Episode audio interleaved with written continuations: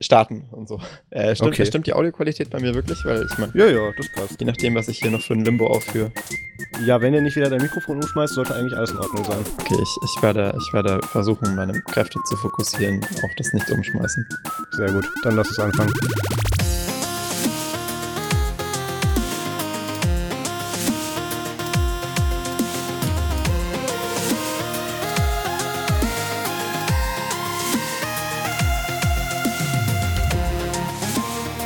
Hallo und herzlich willkommen zum Nerdzoom Podcast Folge 22. Wir haben heute den 11.05.2018 oder andere sagen auch 11. Mai. Ich sollte hier andere Tabs zu machen, wenn ich Sachen vorlese.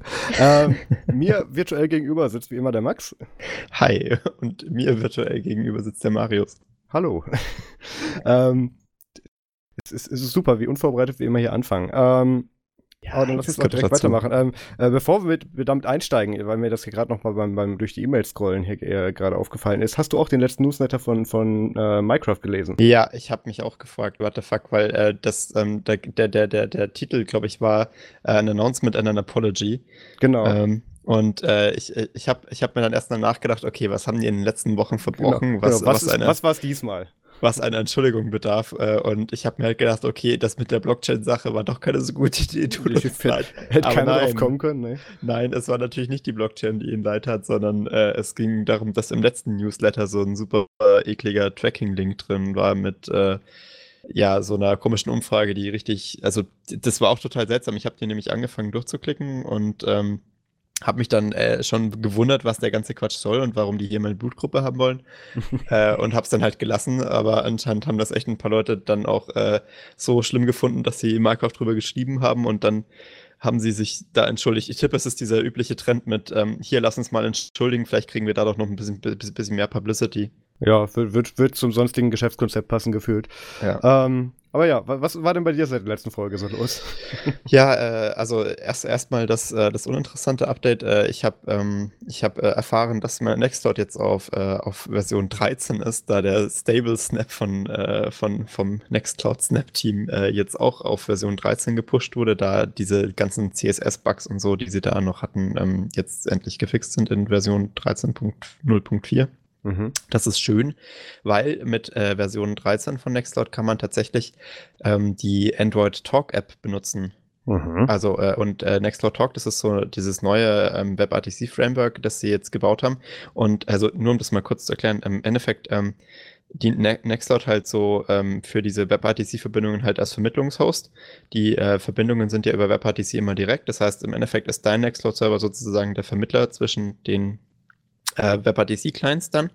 Und ähm, du kannst dann halt in dieser App zum Beispiel halt Videoanrufe machen oder auch nur Audioanrufe ähm, über WebRTC halt. Und ähm, das ist, finde ich, eine ganz nette Sache. Also ich habe auch zum Beispiel gerade keine App, die äh, die Videoanrufe kann. Ähm, außer Matrix halt, aber da ist ja keiner. Und, äh, und so kann man halt zumindest mit den Leuten auf seine Nextcloud äh, Videokonferenzen und so mal machen. Ist jetzt nicht so, so krass useful, aber was ich noch besser finde als die ganze, Talk-Geschichte, die sie geupdatet haben, es gibt jetzt ähm, den, den, den Nextcloud-Account auf deinem Android-Handy, kannst du jetzt in allen Nextcloud-Apps verwenden. Also das heißt, du hast den Account einmal angelegt sozusagen mit einer App und dann kannst du auf den Account sozusagen zugreifen von den anderen Nextcloud-Apps drauf, äh, draus aus. Und äh, dann musst du halt sozusagen nicht dich bei Nextcloud Notes oder sowas nochmal anmelden, um den Account zu verwenden. Das ist eine sehr Mhm. cle clevere Neuerung. Also der Account Äh. wird jetzt nicht mehr bei dir verwaltet, sondern irgendwo anders? Nee, auf, ne, auf dem Handy, aber sobald du den da halt einmal angelegt hast, können die anderen Apps den jetzt auch benutzen und wissen, dass es der die, richtige über, ist. die übernehmen im Prinzip nur die Credentials und legen den dann Genau. an, ohne dass du den selber aktiv nur anlegst. Richtig, weil Okay. ähm, das Problem war immer, dass zum Beispiel du halt die Nextcloud App hattest, die halt die Daten und so verwaltet hat. Und dann gab es Ja. ja. zum Beispiel noch die Nextcloud Notes App für Leute, die halt Notizen schreiben wollten und die über Nextcloud synchronisieren wollten. Und da musstest du dich da immer nochmal mit der URL und deinem Passwort und deinem Nutzernamen nochmal direkt neu anmelden drin. Und jetzt kannst du einfach sozusagen deinen Account äh, wählen, der schon aus der Nextcloud App angelegt wurde und dort dich dann damit anmelden. Mhm. Und das ist halt echt äh, eine gute Sache, ne? weil dann hast du da halt nur ein Credential. Ähm, und ja, sonst, wenn man es richtig machen würde, müsste man sich ja für jede App dann einen einzelnen Account anlegen und so, aber das ist ja Quatsch. Naja, aber auf jeden Fall äh, fro frohe Botschaft, dass das jetzt auch endlich mal geklappt hat. Mal gucken, wie es wie lange es bei der nächsten Version äh, dann braucht. In dem Fall was es, bis es wieder kaputt Releases. geht, ja. Ja, also vier Point Releases bis um, um dass der Nextcloud Snap mal updatet, das ist schon hart. Da haben sie wohl viel, äh, viel fixen müssen. Also man hat äh, auch diesen Issue, ähm, wo, wo äh, auf GitHub eröffnet wurde, durchlesen können und ich glaube, es waren fast 1000 Replies oder so. Also da ging einiges. Naja, aber. Ich bin ja kurz davor, mir meine äh, äh, quartalsmäßige äh, Nextcloud-Frustration wieder abzuholen, indem ich versuche, meinen Webserver damit wieder zu bespielen. Ähm, ja, aber ja. ich meine, ist halt kein Snap, ne? Da kann man, kann man nicht das selber erwarten. Nö, ich finde das schon nicht, cool. Ich, ich, kann nicht erwarten, dass die Funktionsinstallationsweise, die sie auf ihrer Software, auf ihrer Website an, anpreisen, dass die funktioniert. Das kann man nicht erwarten. Nicht. Das stimmt, nee. Also, Entschuldigung, Marius, was hast du denn für eine Erwartungshaltung? Ja, es ist, ist mein Fehler, ich merke das schon. Das ist ja mega. Also, Entschuldigung, das, das kann ja so nicht funktionieren. Nee. Du musst da halt mit der, mit der Einstellung rangehen, da tue ich nur die Daten rein, die ich sicher nicht nochmal brauche. Ganz genau. Das ist, das ist der, der Cloud-synchronisierte Papierkorb. Genau. Äh, aber abgesehen äh, davon, also ich bin ja, ich bin ja großer Fan von meinem kleinen Snap und der funktioniert auch jetzt über die Jahre noch ganz gut. Ähm, äh, war gestern ja, also ich weiß ja nicht, ob ihr das mitbekommen habt, aber hier in Bayern herrscht ja gerade die Revolution. Ähm, und wir sind kurz davor, die Diktatur umzuwerfen und gestern war sozusagen der erste Schritt. Äh, also hier, hier, wurde, hier wurde eine Riesendemo ähm, veranstaltet. Ich glaube, ähm, die Polizei hat von äh, 30.000 Leute geredet, die Veranstalter von 40.000. Ich kann das nicht genau sagen, weil ich stand irgendwie in der Mitte und Leute einschätzen, das war nicht wirklich möglich, aber es waren auf jeden Fall eine Menge. Ähm, also, also so du, warst, du warst draußen. Ich war, ich war drinnen, in, in der Menge, die sich bewegte von Marienplatz zu Odeonsplatz.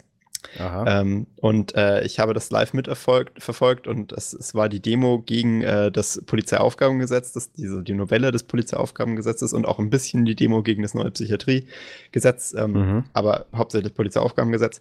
Äh, es ging echt rund, es war mega laut. Ähm, also äh, war schon, also ich meine, ich bin jetzt wirklich nicht der Typ für Demos, jetzt echt nicht. Also da muss man ja draußen sein, ne? Und es ist laut und Leute schreien und äh, du, du gehst den ganzen Tag hier durch die Gegend äh, und musst dich selber mit Wasser versorgen und so. Das ist ja hier kein Marathon, wo am Rand Wasser steht, sondern musst du selber mitbringen.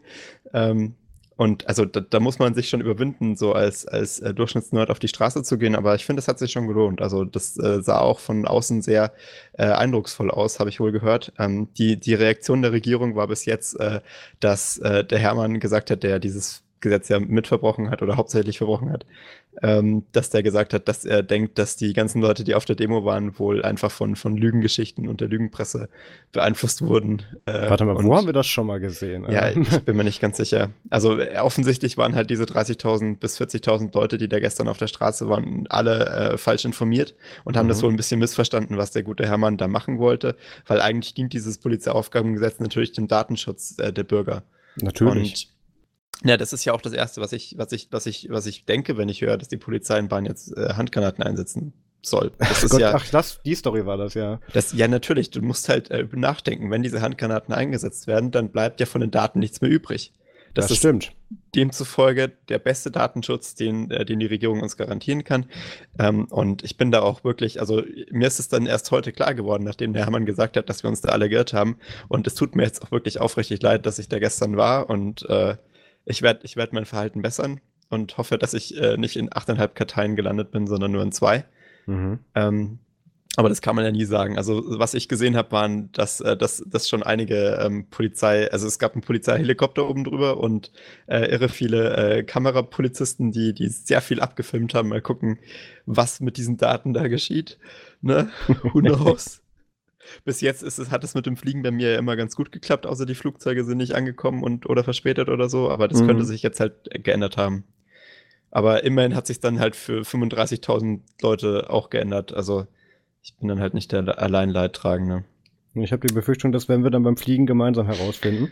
Ja, also aber ich denke, es hat sich gelohnt. Es hat auch äh, ziemlich viel Spaß gemacht. Ich weiß nicht, ob ich es nochmal durchstehen könnte, weil es hat schon echt, äh, es hat am Anfang, äh, die, die Demo war angesetzt von 13 Uhr bis 16 Uhr.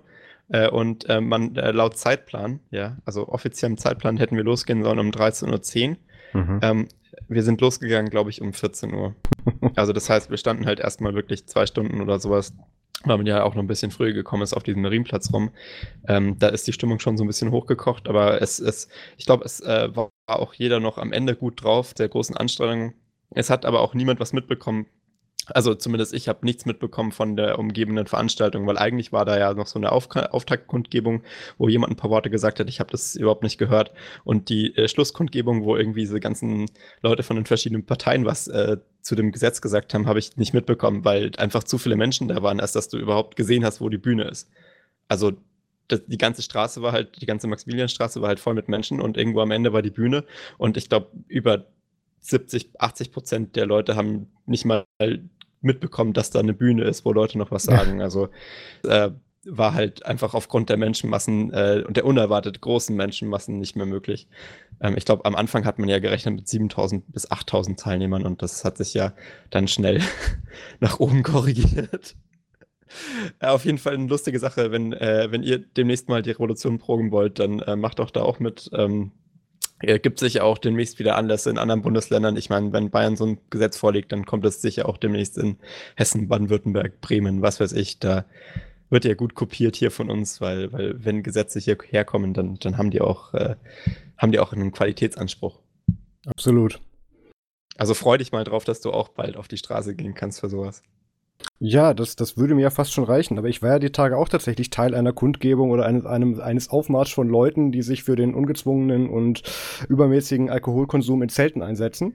Oh, ähm, äh, das klingt nach ähm, hm, Bayerische Polizeigewerkschaft. Ja, ein bisschen tatsächlich. Aber hier unsere regionale Variante davon ist es immer noch äh, das Frühlingsfest, wie das hier neu politisch korrekt heißt, uh, ähm, okay. auf, auf dem Cannstatter Vasengelände in Bad Cannstatt.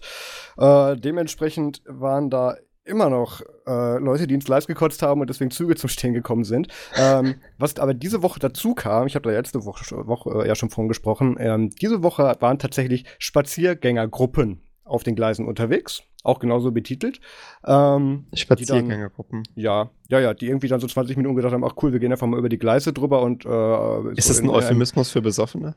Äh, ich, ich weiß nicht, äh, die waren ja eigentlich auf dem Weg dahin. Also, oder gut, kann auch sein, dass die in die falsche Richtung gegangen sind. Dann waren die schon bereit. Ist auch egal. Jedenfalls, die haben dann dafür gesorgt, dass ich so äh, im, im, im Radius von, von ein paar hundert Kilometern dann um sämtliche Züge und, und, und, und Bahnverbindungen um mehrere Stunden verspätet haben. Das war ein sehr schöner Nachmittag, den ich dann vier Stunden auf dem Bahnhof Bad Cannstatt verbracht habe.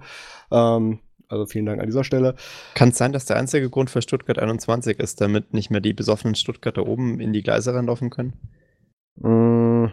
Ja, dann machen die das ja unten, das ist ja auch nicht wirklich ganz. Aber obwohl, aber, das, das wäre noch also, realistischer als der, als der eigentliche Ansatz wahrscheinlich. Ja. Naja. Ähm, Jedenfalls immer noch Bahnchaos in Stuttgart. Ich habe es ja dieses Jahr oder bisher, gut, ja, wir sind in der ersten Hälfte, geschafft, ähm, nicht, nicht an den bisherigen äh, Cannstatter Vasen-Festivitäten zu beteiligen. Ganz einfach, weil wir da zu der Zeit, wo wir dann normalerweise mit der Firma sind, äh, in Spanien waren zu Ubocon. Ähm, ich werde dann aber wahrscheinlich dann, äh, ja, das, ich, oh Gott, ich weiß gar nicht, wie die das nächste Event wieder betitelt haben. Auf jeden Fall, ich werde da dieses Jahr noch mal hin müssen. Ähm, dann, äh, was ich in Bad Cannstatt dann tatsächlich auch mal geschafft habe, ist durch mich, mich durch meine ganzen E-Mails mal durchzuarbeiten. Und ähm, ich bekomme sehr komische Anfragen für Hardware-Reviews. Also ähm, ich freue mich ja mittlerweile, dass Hersteller und, und, und äh, Shops auf uns zukommen und fragen, hey, Gegenstand XY, Gerät XY, möchtet ihr das testen? Dann schicken wir euch das zu ähm, wo wir mittlerweile tatsächlich ein bisschen wählen können. Aber diese Woche war da tatsächlich ähm, etwas sehr Sinnfreies dabei, nämlich ein Multifunktionsrucksack. Also im Prinzip ist es nur ein stinknormaler Rucksack gewesen. Das, das ja. der Selling Point war, dass an der Schlaufe von, von, äh, von einem der Tragegurte ein, ein Flaschenöffner dran war. Und das ist dann Multifunktion. Genau. Das Hat auch einen Ernst. ganz hippen Namen, ich habe den schon vergessen. Blockchain kam leider nicht drin vor, aber das hätte quasi noch gefehlt. Ähm, ja, ich habe dann zurückgeschrieben, ich bin Raucher, ich brauche keinen Flaschenöffner am, am, äh, am, am Rucksack, ich habe ein Feuerzeug in der Tasche. Das ist. Also aber sowas kommt hier gerade rein. ein Feuerzeug hinhängen können. Ja, das hätte ich schon fast besser gefunden, aber dann hätten sie es wahrscheinlich nicht verschicken dürfen. Ähm, also, also, das ist, also ich meine, wenn, wenn ich mir jetzt überlegen würde, ich bin Rucksackdesigner, ne? Und ich ja. muss irgendwie mehr als eine Funktion als, als Sachen aufbewahren und transportieren in ja. diesen Rucksack einbauen. Ist denn wirklich das Erste, an was ich denke, ein Flaschenöffner? Ne, das also, erst dann das, was wir denken würden, wäre da eine Powerbank, eine gescheite ja, Verkabelung reinzumachen. Irgendwie sowas, ne? Ja.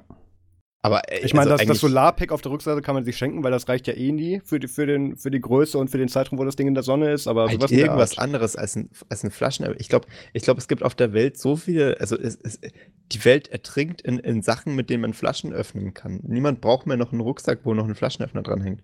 Hm. Also äh, das ist ja, das ist ja äh, total, das ist ja voll an der Realität vorbei. Das ist ein Problem, das müssen wir unbedingt lösen. Schrecklich. Ähm, ja.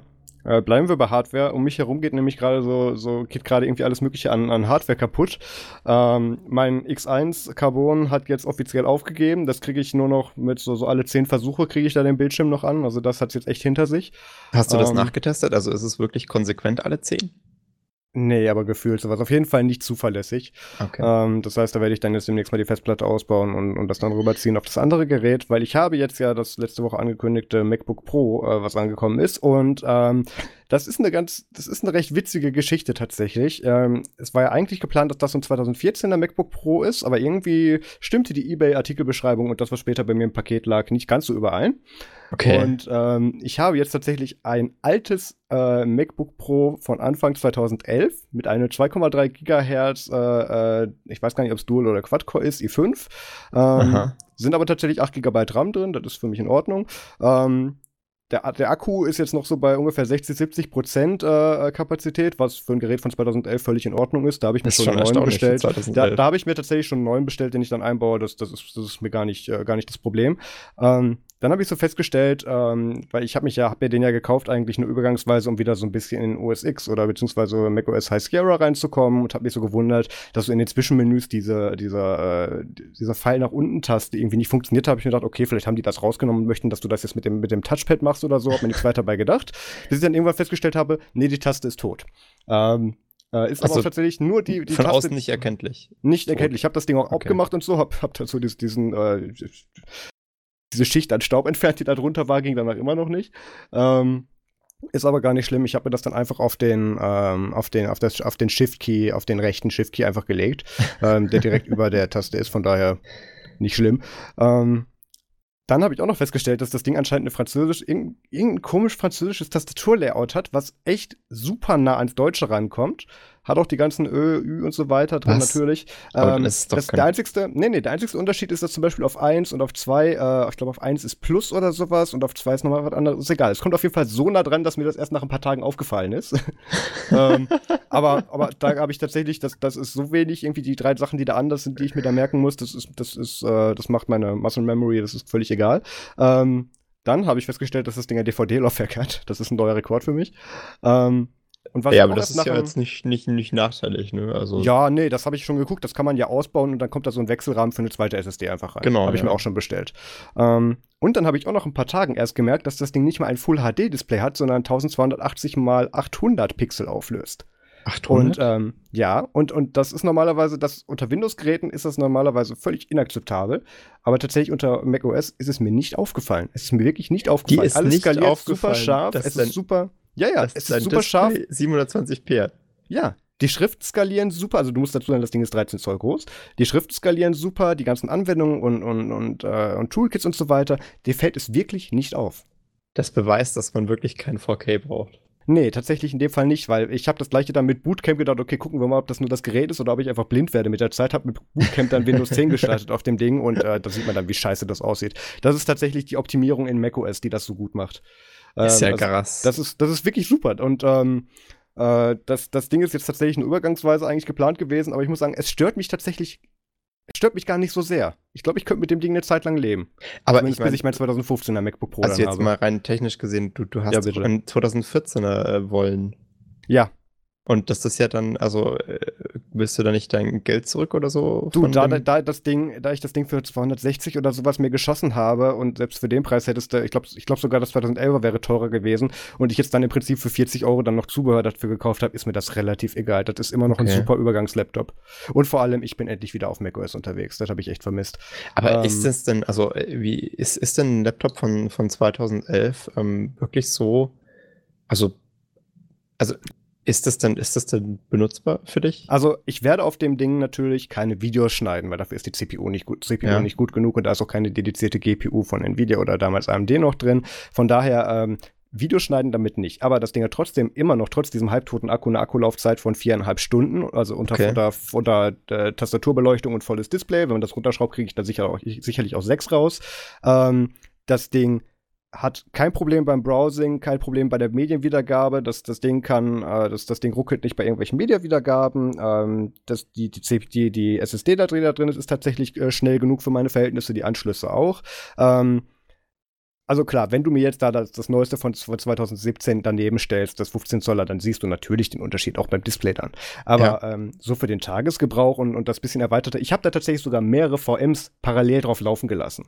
Und, und das Ding okay. kommt da super mit hinterher. Das, also man hört dann den Lüfter, ähm, das ist aber was, das, das, da bin ich einfach verwöhnt von meinem X1. Bei dem Lüfter, weil bei dem Gerät hört man den Lüfter halt überhaupt nicht. Aber mhm. das ist was, damit kann ich mich super arrangieren. Ähm, ich würde mir, wenn ich das wüsste, natürlich nicht nochmal so kaufen, aber das ist ein Gerät, mit dem kann ich jetzt ein paar Monate super leben, glaube ich. Also das überrascht mich schon, dass das. Mich auch, weil du weißt, bei mir also, wird Hardware nicht alt. Ja, also das, äh, ich bin jetzt gerade ein bisschen baff, muss ich sagen. Ja, ich also vor allem mit der Resolution, das äh, macht ja. mich schon fertig. Aber das muss man tatsächlich, das habe ich auch im Internet nachgelesen, das muss man tatsächlich macOS zuschreiben. Die haben da so viel optimiert und gut gemacht okay. dabei. Das ist halt das, was ich bei Linux auch gerade beim GPD Pocket Review, du erinnerst dich, so kritisiert habe. Mhm. Das, was die da beim GPD Pocket und allgemein bei, bei Linux Toolkits nicht können, das, das hat macOS einfach drauf. Und ähm, das also macht ich dachte, Spaß, Linux kann mittlerweile schon so umgehen mit, äh, mit allem, was unter von, unterhalb von 1080p ist. Ja, unter so bestimmten Umständen, mit bestimmten Toolkits, aber eben nicht konsistent. Und konsistent okay. ist es gerade bei macOS, und zwar wirklich durch die Bank. Hast du selbst, mal, hast du mal geschaut, wie, wie Ubuntu oder so drauf aussieht? Ähm, Im Vergleich zu macOS und Windows? Ähm, ja gut, ich habe das ja virtualisiert, also mit Parallels habe ich da ja auch, hab ja. was habe ich da drauf? Solos, Fedora, äh, äh, Ubuntu, Ubuntu Mate und so weiter, habe ich da ja alles drauf. Mhm. Ähm, das löst genauso gut auf. Okay. Also das ist ja, tatsächlich cool. aber wirklich so die Virtualisierung dazwischen. Aber das ist, ja. das ist, ich bin tatsächlich zufrieden mit dem Ding, ähm, überraschenderweise, und ähm, freue mich aber tatsächlich umso mehr auf meinen MacBook Pro 15 Zoll von 2015. Also das letzte mit den richtigen Anschlüssen noch. ähm, und ja, ich bin noch nicht bereit für Dongle Live bin noch nicht bereit. Wie viele, ähm, was, was, hast du denn für I.O. an, an einem äh, 2011er MacBook? Äh, zwei USB-A 2.0, glaube ich, die aber tatsächlich ganz gut ja. sind. Ähm, also der, der lastet die voll aus, weil die SSD auch schnell ist. Dann habe ich da einen Firewire 800 Port. Keine Ahnung, für was der ist oder wer den mal gebraucht hat. Ich brauche den nicht. Äh, einen Thunderbolt, also ein ähm, ja. ähm, also Mini-Display-Port Thunderbolt. Und äh, was ist denn da noch dran? Warte mal. Die Krücke, da. Ähm, genau, äh, MagSafe äh, den originalen MagSafe PowerPod noch, RJ45, Thunderbolt, zweimal USB. RJ45, das ist schon ja, cool. Ja, das ist ja natürlich das Selling Point bei dir. Zwei, äh, zwei USB-A-Ports, dann ein äh, Micro, nee, ein, ein Full-Size SD-Card-Slot, Kopfhörer und auf der anderen Seite ein CD-ROM-Laufwerk. Das ist ja, also, ich meine, das ist, damit kann man leben. Ja, tatsächlich. Ähm, ich meine, das, das, ist jetzt halt, das ist nicht mit, das, das ist ungefähr das Dreifache von oder zweieinhalbfache von der Höhe von, von meinem X1 Ultrabook, aber ähm, okay, ja. mein Gott. Und, ich glaube, es, es, wiegt irgendwie knapp, knapp zwei Kilo oder so. Aber es ist auch egal tatsächlich. Ich glaube, dann bin ich eine Zeit lang ganz happy. Mal gucken, was ich damit mache. Ähm, ich aber der einzige Grund, warum ich mir natürlich das 15er oder 2015er MacBook Pro holen werde, ist, ist für Videobearbeitung. Okay. Na gut. Also ja. äh, Marius hat, hat wieder sein, sein Laptop-Glück zurück. Ja, ist so ein bisschen Identitätskrise bei mir gerade, aber. ja. ja. Aber besser als ein Laptop, der, der nur bei jedem zehnten Mal wirklich einen Bildschirm hat. Das stimmt tatsächlich. Ähm, außerdem gibt es bei mir wahrscheinlich demnächst wieder einen, einen räumlichen Wechsel. Ähm, ich, ich bin ja gerade in, in Feingen äh, stationiert von der Firma her für mhm. ein großes Automotive äh, äh, Joint Venture und das, die gleiche Abteilung möchten wir jetzt in Berlin aufbauen und da werde ich dann wahrscheinlich zusammen mit einem Kollegen dann für eine Zeit lang runter nach Berlin ziehen. Meinst und du das dann von da machen? Hm? Meinst du rauf? Oder äh, rauf natürlich, Entschuldigung. Ja, und, und äh, also ich meine, für, für, für länger? Wahrscheinlich, mal gucken. Das ist ja aufregend. Ja, gut, also Berlin ist jetzt, ist jetzt nicht ganz so aufregend, wenn du bedenkst, wo ich sonst um die Welt geschickt wurde, aber. Ja, ähm, aber das ist ja. ja schon die große weite Welt. Solange es noch Europa ist, bin ich ja schon zufrieden. ähm, so, aber so viel dann eigentlich zu was bei mir passiert ist, das war schon wieder viel zu lang die Kategorie. Ähm, dann kommen wir mal zum Feedback. Ähm, da gab es ja vor, vor einigen Monaten, glaube ich, auch schon mal so eine, so eine kleine Testrunde von Nerdzoom-Aufklebern und Nerdzoom-Pins, also solchen Ansteckern, mhm. die wir mal gedruckt hatten. Und da ist jetzt eine weitere Charge reingekommen und ähm, da gibt es ja diesen inoffiziellen Deal, ähm, wenn man an unsere Impressumsadresse auf nerdsum.de einen frankierten Rückumschlag sendet, ähm, legen wir da mal so ein paar Aufkleber rein und so ein paar Pins und schmeißen die wieder in den Briefkasten. Also wer da Interesse hat, ähm, einfach mal auf nerdsum.de im Impressum gucken. Ähm, da, da sind wir auch gerade noch so am Beta-Testen. Ich habe schon eine ganz gute Druckerei gefunden, aber da reden wir ein andermal drüber. Ähm, außerdem, die DSGVO-Folge, die wir letzte Woche angesprochen haben, wird definitiv passieren. Der Mario hat schon zugesagt und das, der wird dann auch nächste Woche dann bei uns zu Gast sein. Also nächste wenn wir Woche. das Thema auseinandergehen. Genau, nächste okay. Woche. Ähm, außerdem wurde unsere WGET-Aussprache kritisiert. WGET. Ähm, ja. WGET. Was ist das Richtige? Was, was, was ist das Richtige? Ich weiß es nicht. Ich habe da so einen Tweet bekommen mit Hallo, habe gerade zum ersten Mal euren Podcast gehört und dann hat er sich wohl gedacht, schicken wir erstmal Kritik zurück. Ähm, und hat uns wegen der Aussprache von VJet kritisiert. Also, ähm, VJet, ja, hm. Das, äh, das kommt ich halt nenn's nicht jetzt, an. Ich nenne es jetzt WGET, so ihr könnt mich. Also, ähm, Sagen wir einfach, wir sagen einfach WGET. ja. Das, äh, das, das, das Tool, mit dem man Sachen runterlädt. Oder, äh, nee, komm, wir sagen nicht mehr WGET, wir sagen einfach nur noch Curl. Ja, ja, aber dann muss es ja auch noch pipen. Ist egal, machen wir es nicht komplizierter, als es ist. Das passt auch auf kein T-Shirt. Ähm, dann haben wir auf Telegram noch ein bisschen Feedback bekommen. Der Jonas hat geschrieben ähm, zum Podcast, weil Ed Chrisbaum von Bibtex erzählt hat, Biblatex ist meine ich besser. Damit ist das relativ simpel. Er hat recht, ja mal- ich habe es Mhm. umgebaut. Ähm, also das, das war dann sozusagen mein, äh, mein Aufgabemove, weil ich äh, gegen die Mächte von BibTech nicht, nicht gewappnet war. Ähm, und wir haben dann alles auf BibTech umgestellt und für Leute, die sich damit auskennen, wir, wir, wir compilen das Ganze dann mit Biber und haben also als Biblatech Backend Biber und ich, äh, ich muss sagen, ich habe ich hab irgendwie ich hätte nicht gedacht, dass man sich so tief einlesen muss im Datev, damit das Zeug mal compiled, aber jetzt haben wir endlich Referenzen. Yay. Es war ein langer Kampf, aber er wurde erfolgreich geführt und fangt gar nicht an mit BibTech, fangt einfach an mit BibLaTeX und Biber und da gibt es ganz tolle Pakete für und gar nicht drunter oder so. Das, das ist nur eine Katastrophe. Also ich bin froh, dass ich mit dem Thema nur einmal im Jahr zu tun habe, wenn ich Namensschilder drucken muss. Ja. Ähm, Es ist ja. echt sehr aufregend. Aber tolle Sache. Also wenn es geht, dann muss man nichts mehr machen, ne? Das stimmt. Christian Halber hat auch noch geschrieben, höre gerade Podcast Nummer 21. Ich nutze sowohl Latex als auch Vim. Ich bin wohl ein Fünf-Sterne-Nerd. Ja, das kann man wohl so bestätigen. 100 Prozent. Ja. Fünf Sterne Elite-Nerd. Herzlichen Glückwunsch, es ist zu spät, genau. Dann hat Daniel S. noch geschrieben, äh, Edmaus Quabeck war wieder ein interessanter Podcast. Viel Spaß mit der Einarbeitung in die, in die DSGVO. Ähm, ja, ob das Spaß wird oder nicht, das werden wir nächste Woche herausfinden. Ähm, dann hat der Morten noch geschrieben, ein bestürztes Dankeschön. Mir war nicht klar, dass Firefox mit angestellter Telemetrie mein Pocket-Verhalten trackt. So muss Ja. das natürlich aus. Das, äh, glaube ich, war den meisten nicht klar. Ja, das, das war ja, glaube ich, sogar nicht bei dir klar. Ja.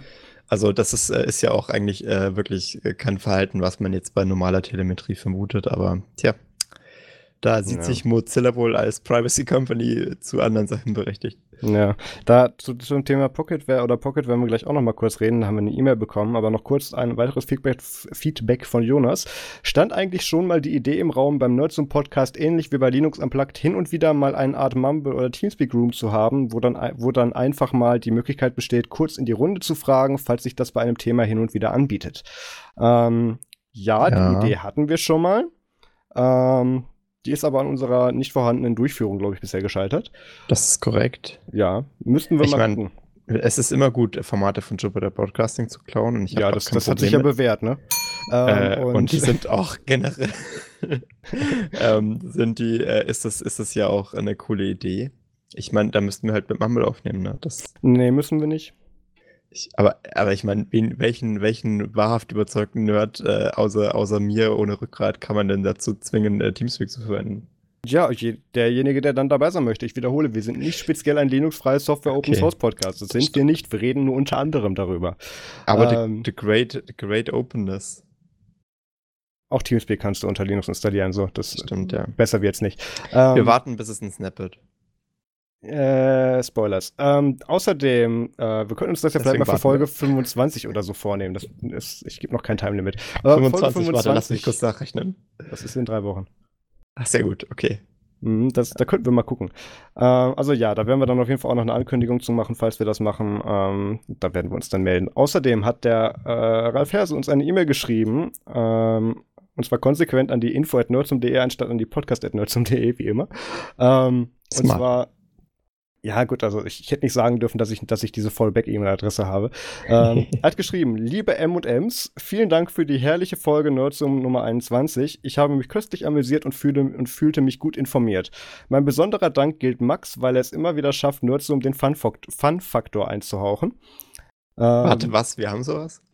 ja, oder habe er ich gerade unlustig den genannt? Podcast gehört? Ja, das ist. Das, manche sagen so. Das Ähm, ist ja des Weiteren schreibt er. Verstörend.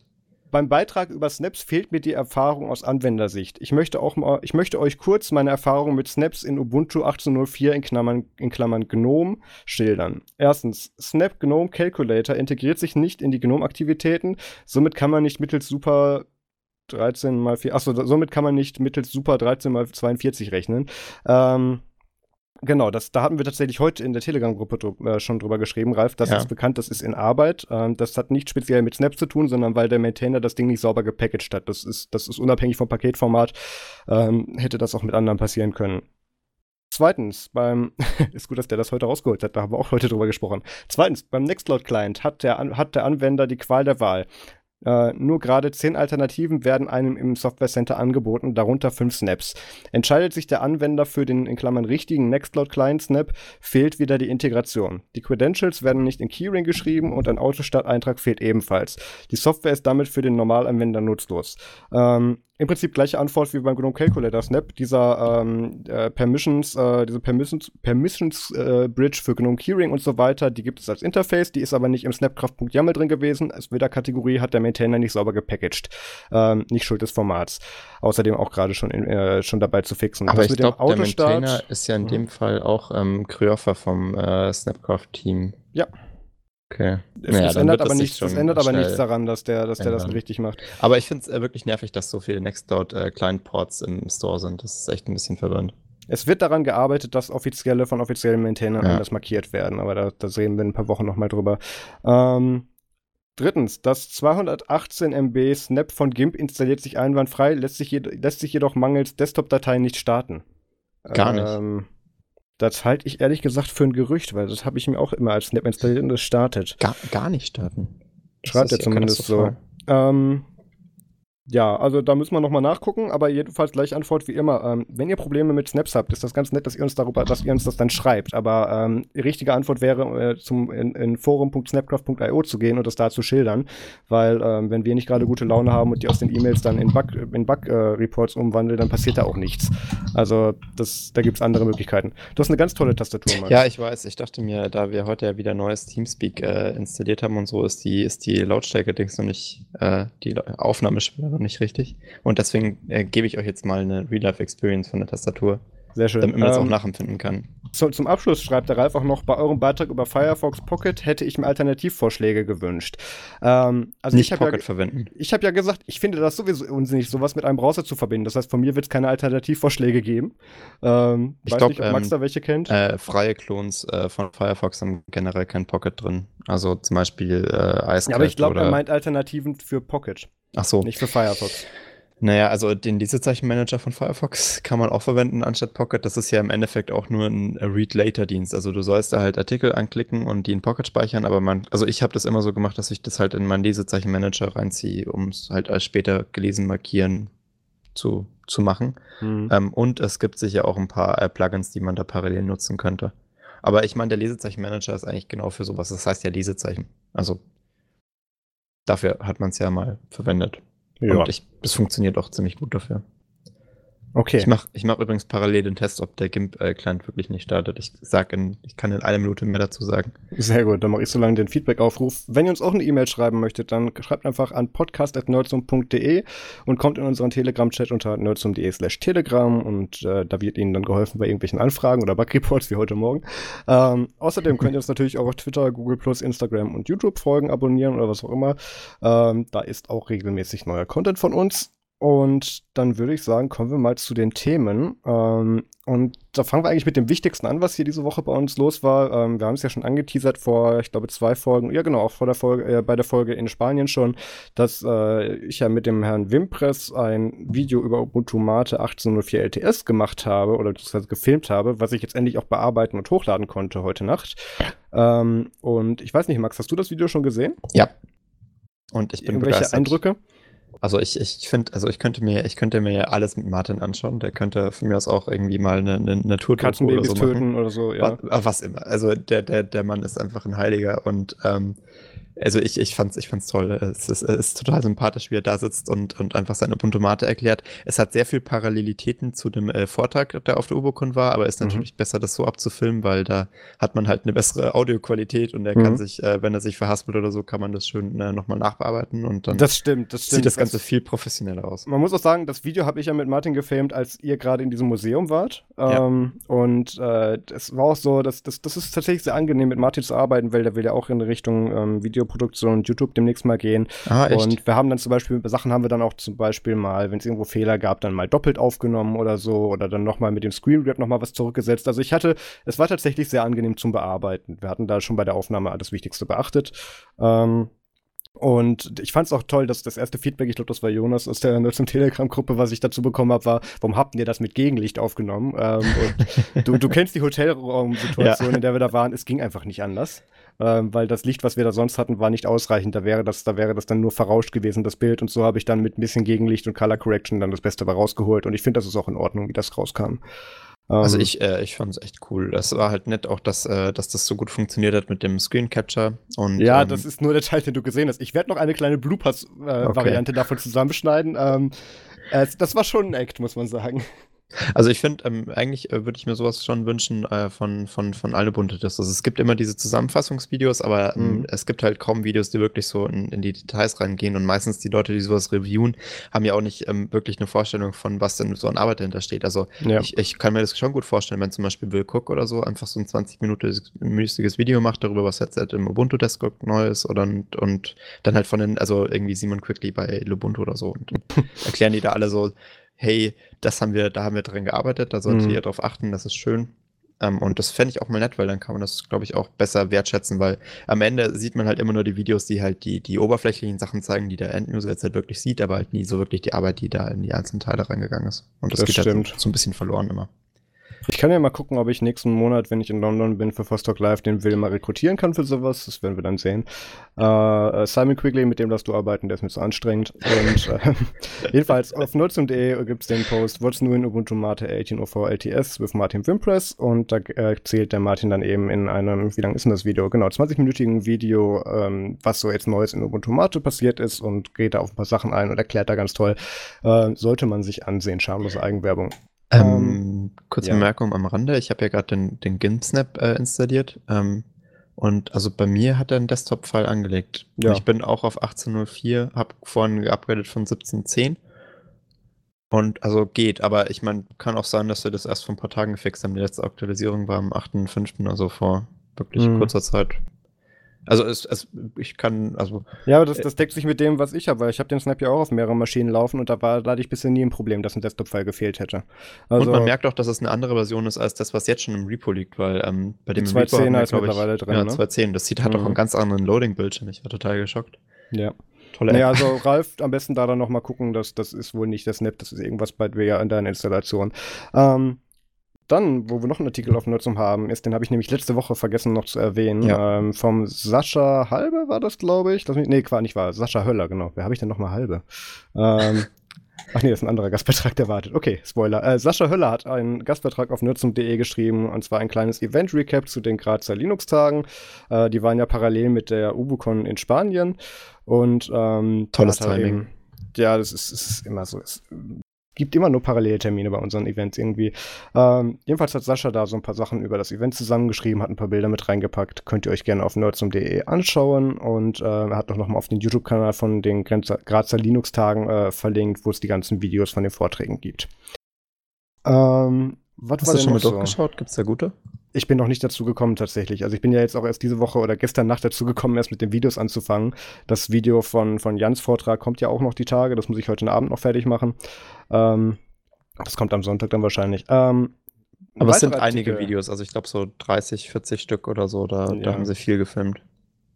Okay, dann naja. muss ich mir das auch noch auf die Liste machen für später, für irgendwann, wenn ich mal hier Urlaub habe. Ähm, weitere Artikel auf nerdsum.de. Ähm, Manche dürfen sich ja noch an das GPT Pocket Review von mir erinnern, diesen kleinen äh, Mini-Handheld, Netbook, Notebook, Laptop, was auch immer.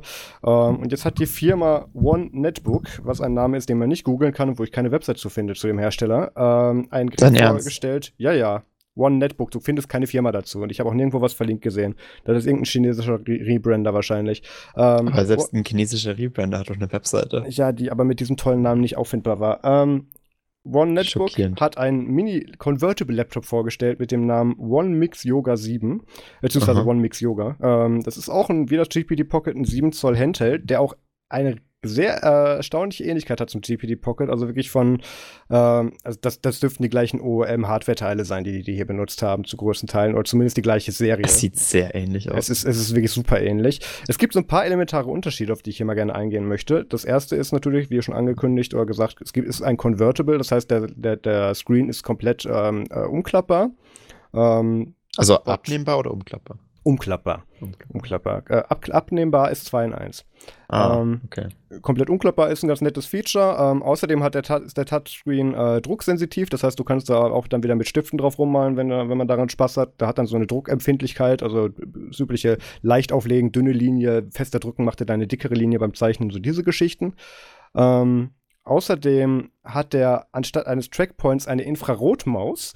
Ähm, das heißt, man legt da wie beim Trackpoint nur seinen Finger drauf und bewegt ihn dann aber nur so in die Richtung und dann macht, dann bewegt sich da eben der Mauszeiger. Das letzte Gerät, wo ich sowas gesehen hatte, das war ein uraltes Samsung, ähm, ich glaube von 2005 oder so, wo damals da, dann eine, das hieß damals noch nicht Windows Mobile, wo eine, irgendeine Variante von Windows drauf lief. ähm, und das, das war ganz schrecklich. Jedenfalls, das ist jetzt auch in dem Gerät drin. Ähm, was ist denn da noch anders an dem Teil? Ähm, genau. Äh, das hat auf, auf den Bildern hat es auch einen Micro-USB-Anschluss, der in den Specs dann nicht mehr benannt ist. Also äh, keine Ahnung warum.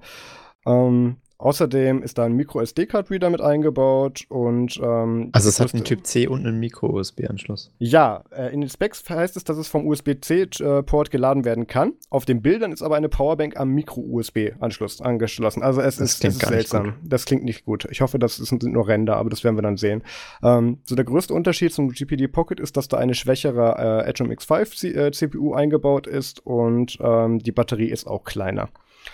Ähm, mit einer etwas kleineren Batterie könnte ich noch leben, weil die war ja schon beim GPD Pocket überdimensioniert. Ja. Ähm, aber schwächere CPU will ich da eigentlich nicht drin haben. Ähm, ich muss mal gucken, äh, ob ich da irgendwo an einen Reseller oder irgendwie doch noch an einen Hersteller rankomme, äh, ob der uns das schicken will zum Reviewen. Ansonsten, glaube ich, mache ich um das Ding einen großen Bogen. Ähm, ist es denn legal eigentlich, sein, äh, sein Gerät Yoga zu nennen, nur weil du es umklappen kannst, 180, also 360 Nee, das, das ist ja auch ein geschützter Name von Lenovo. Ja, das dachte ich mir nämlich. Nö, da wird sich dann auch irgendwann einer melden. Also mehr als ein, ein äh, Seller-Vorgang wird das Ding wahrscheinlich nicht überleben, bis es umbenannt werden muss oder eingestellt wird. Aber ja, da muss man dann mal gucken. Die ganzen Specs und alle weiteren Infos dazu könnt ihr euch auf nutzum.de durchlesen. Ähm, und dann hätten wir ein kleines Follow-up oder wahrscheinlich ein kleineres Follow-up zu einem, zu unserem WTF der Woche von der letzten Folge. Ja. Ähm, Max, willst du das machen? Das war ja äh, ziemlich emotional am Ende mit dieser ganzen ähm, Geschichte mit dem Kanadier, der äh, mit, mit, mit, dem, äh, mit dem jungen Kanadier, der verhaftet wurde aufgrund äh, seines, seines krassen illegalen Downloadens von der, vom Internet, äh, vom, vom äh, Informationsfreiheitsportal in, in Kanada. Das ja. äh, ist, muss ja auch abgestraft werden, rechtmäßig, und das ging ja dann auch ziemlich heiß her. Aber es sieht jetzt aus, dass auch aufgrund des großen öffentlichen Druckes äh, die, ähm, die Strafverfolgungsbehörden in Kanada äh, das Verfahren eingestellt haben. Ähm, das äh, ist jetzt natürlich glimpflich verlaufen. Ich meine, ganz ehrlich, hätten sie das durchgezogen, das wäre auch mega lächerlich geworden. Ich kann mir nicht vorstellen, dass das je geklappt hätte, aber äh, Spaß beiseite, es gibt immer noch, ähm, es gibt ja auch mehrere Beklagte in dem Fall. Ja. Ähm, weil ja tatsächlich mehrere Leute auch die Sachen darunter geladen haben, also zumindest einzelne. Und äh, bei denen ist man sich halt noch nicht ganz sicher, ob bei denen auch das Verfahren eingestellt wurde ob, oder ob es nur bei diesem einen Teenager, der halt besonders äh, groß in den Medien porträtiert wurde. Und da stellt sich das dann halt noch raus. Also ich glaube, es gibt noch elf ähm, äh, weitere Anzeigen und äh, die, bei denen ist noch nicht klar, ob die jetzt zurückgenommen wurden oder nicht. Und hm. äh, bis dahin kann man eigentlich nicht, nicht sagen, dass die Geschichte vorbei ist, aber zumindest ähm, scheint wohl äh, einigen, äh, einigen in der PR von, von den Behörden aufgefallen zu sein, dass das wohl keine gute Idee ist, das weiter mhm. zu verfolgen. Aber naja, wir werden sehen. vorher auch nie jemand drauf kommen können. Ja, also das, äh, das war ja echt nicht klar, dass das eine dumme Idee ist, jemanden zu verklagen, weil er sich Dokumente runterlädt von der öffentlichen Webseite. Da, das kann ich auch vollkommen nachvollziehen. Sowas passiert. Ich würd, mich würde die Gegenklage interessieren, ob da jetzt mal von öffentlicher Seite jemand auf die Idee kommt, mal zu fragen, was da überhaupt diese eigentlich nicht öffentlich einsehbaren Dokumente auf diesem Public Share da machen und damit erreichbar, die damit erreichbar gemacht hat, ähm, wie die denn Ja, dahin also, gekommen sind. Das, äh, das ist ja im Endeffekt äh, ein Versehen sozusagen von einem Beamten gewesen. Der Mhm. hat ja, der hat das ja dann auch relativ schnell eingeräumt. Ist eine gute Frage, ob es dann, ob es da eine, eine genug, genug gäbe für eine Klage. Äh, Meine Theorie ist ja immer noch, dass das Absicht war, weil die haben ja ganz offensichtlich jeden Zugriff auf die Dateien auch IP-Adressraum technisch getrackt. Ja. Es ist vielleicht, vielleicht eine nette Methode, mal so ein paar Individuen äh, schön, schön mit Kompromat zu belasten, aber naja. Also ähm, ich glaube ich glaub nicht, dass es äh, genug Stoff bietet für eine Anklage, weil an sich ist es natürlich halt einfach ähm, Versagen. Aber wenn man sozusagen als Einzelperson nachweisen könnte, dass man einen Schaden davon bekommen hat, dass äh, diese Daten öffentlich verfügbar waren, dann könnte man da auf jeden Fall eine Klage starten. Aber soweit ich weiß, ist das bis jetzt noch nicht in Planung. Aber Naja, vielleicht von, von der. Gegenseite wäre ja zumindest immer noch, zumindest bei diesem, ich glaube, der war 19 Jahre alt, der Kanadier da oder was Ja. auch immer, äh, ist ja zumindest von der Familie noch Schadensersatzklagen äh, möglich. Das ähm, äh, sollten sie sich echt gut überlegen, weil ich meine, mit welcher, mit welcher Behandlung die da bedacht wurden, das ist ja nicht mehr wirklich nachvollziehbar in irgendeiner Mhm. Art und Weise und da könnte man sich ja vielleicht was machen. Aber Ja, es ist jetzt die Frage, in, inwieweit das Verfahren eingestellt wurde ob es eine außergrichtliche Einigung war oder ich nicht. meine, aber das ähm, es ja gab ja dann ziemlich bald so einen, so einen, äh, so einen GoFundMe oder irgendwie so eine Mhm. Geldsammelaktion danach und da ist ziemlich viel Immer. zusammengekommen für die Verteidigung von einem, von einem Kind. Und ähm, der ähm, und das Geld ist halt jetzt immer noch da und äh, da könnte man ja vielleicht schon mal schauen, was damit zu machen ist. Ja, also ich glaube, so wie ich das gelesen habe, ist der auch mit den, mit den äh, üblichen lokalen CCC-Varianten, die die da haben, auch Genau, zugange. ja. Ich denke, das wird irgendwo zu einem, äh, zu einem guten Zweck wahrscheinlich dann gespendet werden. Aber das werden wir dann sehen. Da, da passiert bestimmt noch was. Ähm, genau, dann haben wir letzte Woche auch noch angekündigt, dass, äh, ich- dass ich eigentlich den Namen von Ubuntu 18.10 teasern wollte. Es ist Ähm, nicht Canimal. Nein. Habt ihr euch alle ähm, auch alle die Serie angeschaut auf Netflix? Es ist, es Ich hab- ist noch leider nicht Camel geworden. ich Ähm, habe bis Folge 2 geguckt. Es ist, äh, ist total schade, dass sie jetzt nicht Canimal verwendet haben. Jedenfalls gab es dazu einen Blogpost auf, auf dem Blog von Mark Shuttleworth, also markshuttleworth.com, ähm, wo er den Namen von 1810 angekündigt hat und bestätigt hat. Eigentlich wäre es geplant gewesen, dass der Post erst eine Woche später online geht, aber offensichtlich wegen Aber? diesen ganzen Missverständnissen mit Canimal äh, haben, haben sie Ach das jetzt Gott. vorgezogen. Dementsprechend ist mein Spoiler kaputt gegangen. Ähm, und Ubuntu 1810 wird Cosmic Cuttlefish heißen. Weißt du, was ein Cuttlefish ist? Äh, ich hab's noch nicht durch die Suche gejagt, dürfte das ein. Warte mal. Das müsste eigentlich so. Ach du Scheiße. Okay. Sieht wesentlich hässlicher aus, als ich mir das vorgestellt Ja, es, ist, es sind Ähm, nicht diese niedlichen Fische, an die man jetzt Ja. denkt. Ne? Cuttlefish ist eigentlich, äh, also in meinen Augen jetzt eher hässlich, aber das ist bei Fischen halt nicht so wirklich sagbar. Auf Deutsch heißt das, äh, heißt das Sepien. hm. Es ist im Endeffekt, äh, ja, Kannst du dein Handy auf lautlos schalten? Äh, das ist auf lautlos, es, es vibriert hier nur so sympathisch. ja, das hört man sehr gut. Ähm, jedenfalls dazu gab es dann einen Blogpost ähm, auf, auf, auf dem Blog von Mark Shuttleworth. Ähm, also ist jetzt nicht so spektakulär und auch Außenstehende werden auch nicht ver verstehen, worüber er da redet. Aber Obwohl, ich er hat den glaub- Blogpost dieses Mal ein bisschen weiter ausgeführt als sonst. Ja, ich meine, er hat ja auch, ähm, normalerweise sind es so drei, vier Zeilen, aber in dem Fall hat er auch noch darauf hingewiesen, dass er, dass er hier, äh, dass, dass die Zukunft großartig wird und äh, bla bla bla. Na klar, muss er ja sagen, die Investoren Und vielen Dank das ja für alle, die bei Bionic mitgeholfen haben. Fand ich, fand ich schön. Ja. Und äh, ich fand äh, auch den, den Satz, also das, das hat mich jetzt leider ein bisschen, äh, bisschen härter erwischt, als, als er es wahrscheinlich in, intendiert hat, aber er hat geschrieben, it's extraordinary how, the, uh, it's extraordinary how diverse the uses are uh, to which the world puts Ubuntu these days, from the heart of the mainframe operation in a major financial firm to the Raspberry Pi duct tape to the back of a prototype, something in the, something in the middle of nowhere. Ähm, das äh, möchte ich jetzt nicht kommentieren, aber ein Duct Tape der Raspberry Pi auf dem Rücken eines Prototypen in der Mitte von nirgendwo, das, das könnte ich schon das ein oder andere Mal irgendwo so mit auch Ubuntu verwendet haben. Mhm. Äh, der, der, der Marc weiß schon, was die Leute mit seinem Kram anstellen. Na klar.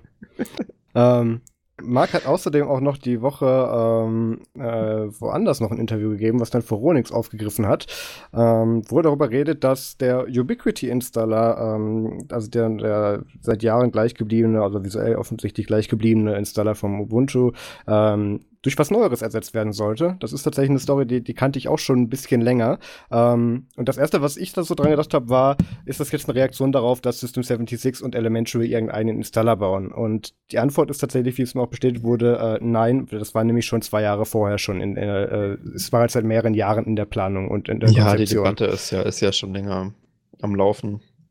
Ich glaube, der letzte Stand war ja immer, dass wir Ubiquity geredet. nicht mehr anfassen, weil das jetzt mal funktioniert und, und solange es funktioniert, wird das nicht mehr angefasst. Aber sie haben es ja angefasst. Also zum Beispiel der Tastaturbug ist jetzt ja endgültig behoben, dadurch, dass du jetzt die Tastaturbelegung auswählen musst, bevor du überhaupt irgendwas mit der Tastatur schreiben musst in, im ja. Installer. Also auch bevor der Festplattenverschlüsselung. Und das ist ja schon mal auf jeden Fall angefasst. Aber offensichtlich ähm, soll da was passieren. Ich muss aber sagen, mir wäre das gar nicht so wichtig, weil ich finde, ein Ubiquity-Installer eigentlich schon übersichtlich in dem, was er tut. So groß, grob und äh, ja, für mich passt es, aber mein Gott. Ja, aber ich denke, da gibt es schon Optimierungsmöglichkeiten, die was, man was da noch machen denn, kann. Was würdest du denn besser machen an dem Teil? Mm, ich würde den Preseed, der mit drin ist, ein bisschen ändern. Je nach, mhm. weil, weil der ist ja tatsächlich sehr universal bei den meisten äh, Sachen. Zum Beispiel, dass der auch bei Mars und bei, bei Juju zum Beispiel anders äh, dann eingebaut wird. Ich hätte da ein bisschen mehr LXD gerne drin und zumindest LXC äh, ja. für die Performance. Ähm, so ein paar Sachen, dass der sich dabei eben die Updates runterlädt, kann man ja auch noch aufarbeiten, wie der das macht. Ähm, also da, ich finde da, ich muss jetzt halt ein bisschen aufpassen, weil ich weiß schon ein paar Features, die, die mir erzählt wurden. Deswegen, ähm, das sind so die Sachen, die würde ich mir wünschen und ich weiß, dass noch andere nützliche Sachen kommen werden. So. Also glaubst du, sie schreiben es komplett neu oder wird das einfach jetzt äh, ähm, natürlich werden, sie sich, werden, werden die sich an der bisherigen Installationsvorangehensweise natürlich orientieren von der Applikation her, aber ähm, der wird im Großen und Ganzen wird der neu sein. Also was ich interessant fand äh, in, in, dem ganzen, ähm, in den ganzen Äußerungen von Marc zu dem Thema ist, dass sie es anscheinend auf Elektron basieren lassen möchten. Ähm, mm, oder das, ist es das, das ist auch wieder so Auslegungssache. Ähm, er hat nicht speziell gesagt, dass, dass, dass der Installer Elektron werden wird. Sondern okay, dass sie diese Art von Applikationen, auch HTML5-Applikationen, dass sie das mehr pushen möchten. Das, ist, das war nicht der gleiche Satz oder Absatz, wie das hier dann äh, hier Laravel dann zusammengefasst hat okay. für den Installer. Also ähm, ist es nicht wirklich jetzt äh, Ja, Ziel, aber selbst, selbst, selbst wenn, ähm, also ich weiß, dass, dass die gesamte Linux-Welt irgendwie gefühlt aus, aus mir unverständlichen Gründen dann steil geht, wenn da irgendwo Elektron in den Raum geworfen wird. Ähm, aber unterm Strich muss man halt sagen, es funktioniert dann ja doch. Und, also es ist, ähm, es ist erstaunlich, wie viele, wie viele große Applikationen Elektronen sind, wenn ja. man mal drüber nachdenkt. Ne? Also auch hier listen sie ja Skype, Spotify äh, und, und allein, allein die beiden sind ja schon eine riesige Installbase und äh, es, das sind jetzt halt beides keine Apps, in denen man irgendwie viel jetzt äh, an Leistung erwartet oder so, aber Slack Atom ist äh, auch, ist auch größtenteils Atom Elektron. Und ist ja der, das, das Beispiel für Elektron schlechthin. Und also ich meine, man muss sagen, ich glaube, in, in vielen so Produktiv-Apps macht es halt äh, weniger Sinn. Also zum Beispiel bei Atom denkst du dir ja auch immer, alter Schwede, das ist ein glorifizierter Texteditor, warum braucht es halt bitte 2 Gigabyte RAM? Naja, das, das, ja, die Einstellung oder diese, diese Ansicht kann ich verstehen, aber da muss man dann auch bedenken, dass der halt wirklich so maxim aus, ausbaubar ist, dass du da wirklich von, von Git-Integration bis hin zu FTP-Browser dir wirklich alles da noch mit reinmachen es kannst. Es gibt ja jetzt auch ein IDE. So, ja, der ist, der ist so universal, dass der tatsächlich mittlerweile halt mit Sublime und sowas eben konkurrieren kann. Mhm. Was auch das Ziel ist, nehme ich an. Ähm, also ich sehe es aber Sinn. auf jeden Fall mehr bei so Applikationen, die wirklich auch aus dem Web kommen. Also sowas wie Spotify als Elektron-App zu machen, da würde ich gar nicht drüber nachdenken. Das ist halt relativ easy dann auch für die Entwickler, weil die sind ja daran gewöhnt, dass sie die Webseite updaten und dann, also das macht einfach Sinn das ja, also, so also der, der Punkt ist, ähm, also wir wehren uns ja in der Linux-Welt gegen alles, was neu ist, so die ersten Jahre, bis sich das durchsetzt. Ja, ähm, aber da gehört dann ja auch Elektron dazu. Ähm, wenn das richtig geportet wird und wenn das richtig umgesetzt wird, mein Gott, dann soll es halt noch ein weiteres Framework und in dem Fall dann eben Elektron für geben oder Toolkit. Warum nicht? Also man muss sagen, äh, wenn man Elektron irgendwo einbaut, die Levels of Abstraction, die sowas durchlaufen muss, die sind dann halt schon wieder enorm. Ne? Dann hast du halt jedes Mal äh, eine eigene Browser-Instanz. Das ist schon, schon eine krasse Geschichte. Ja, aber wir also, gehen doch immer mehr in Richtung Web-Applikationen. Also mein. Vielleicht kommt es ja irgendwann auch äh, den, den, den, den, gesamten Kreis wieder zurück, also dass dann halt äh, die Browser irgendwann so optimiert sind, dass sie eigentlich nur noch als Toolkit verwendet werden. Hm. Dann hätten wir ja eigentlich. Äh, noch ein dann, GIMP, ja, nee. Ja, also mal gucken. Also ich, ich bin mir noch nicht ganz sicher, was ich von der gesamten Elektronentwicklung halten soll, aber. Also ich bin mir ziemlich sicher, wenn Mark und Canonical das dann weiterhin damit pushen werden, dass das Ergebnis nicht so schlimm sein kann. Ja, ich meine, für Linux ist ja praktisch, ne, weil Elektron baut ja wunderbar auf Linux und da kriegt man halt schöne Apps mit ab. Ich, ich erinnere auch nochmal, dass die Linux-Desktop-Welt ähm, absolut äh, äh, nicht repräsentativ ist, ähm, was sie da an Einstellungen vertritt und dass es hier durchaus mehr um Plattformkompatibilität mit anderen Betriebssystemen geht. Und ähm, wenn da jetzt dann halt die, die eingesessene Linux-Riege drüber klagt, ja, nee, Elektron mögen wir nicht, weil neu und die paar Mal, wo wir sie bisher gesehen haben, hat es nicht so 100% funktioniert, dann interessiert am Ende keinen. Also, ähm, Klar, es ist ja auch vollkommen wurscht, weil an sich werden die Apps halt äh, runtergeladen und die Leute interessiert sie auch nicht, was das für ein Framework jetzt ist. Oder die soll es nicht interessieren, es soll funktionieren. Ich frage mich halt nur, also, weil an sich fände ich es halt schon schön, wenn man irgendwann halt ein Ökosystem hat, wo man ähm, einmal auf Bild klickt und dann fällt auch irgendwo eine Android-App mit raus, ne? Oder halt eine iOS-App und man muss nicht immer dieses ganze plattformbasierte Optimisieren machen. Aber das ist halt mit Electron schon ziemlich schwer, weil auf Android hast du halt nicht irgendwie mal zwei GB RAM übrig für eine Applikation. Die müssen ja, aber das ist ja, das ist ja noch sowas, ähm, was da gerne nachgesagt wird. Okay, Slack ist ein sehr schlechtes Beispiel dafür, aber ähm, Electron-Apps sind nicht unbedingt immer so ressourcenhungrig, wenn die richtig optimiert und richtig, richtig, richtig geschrieben wurden. Also das ist, das ist die Implementation, nicht die Möglichkeiten oder die Nachteile, die Electron mitbringt. Das geht auch in gut. Wie wir es gerade bei Spotify eben sehen. Ja, das stimmt. Bei Spotify merken, merken es ja echt die wenigsten, dass es elektronbasiert ist.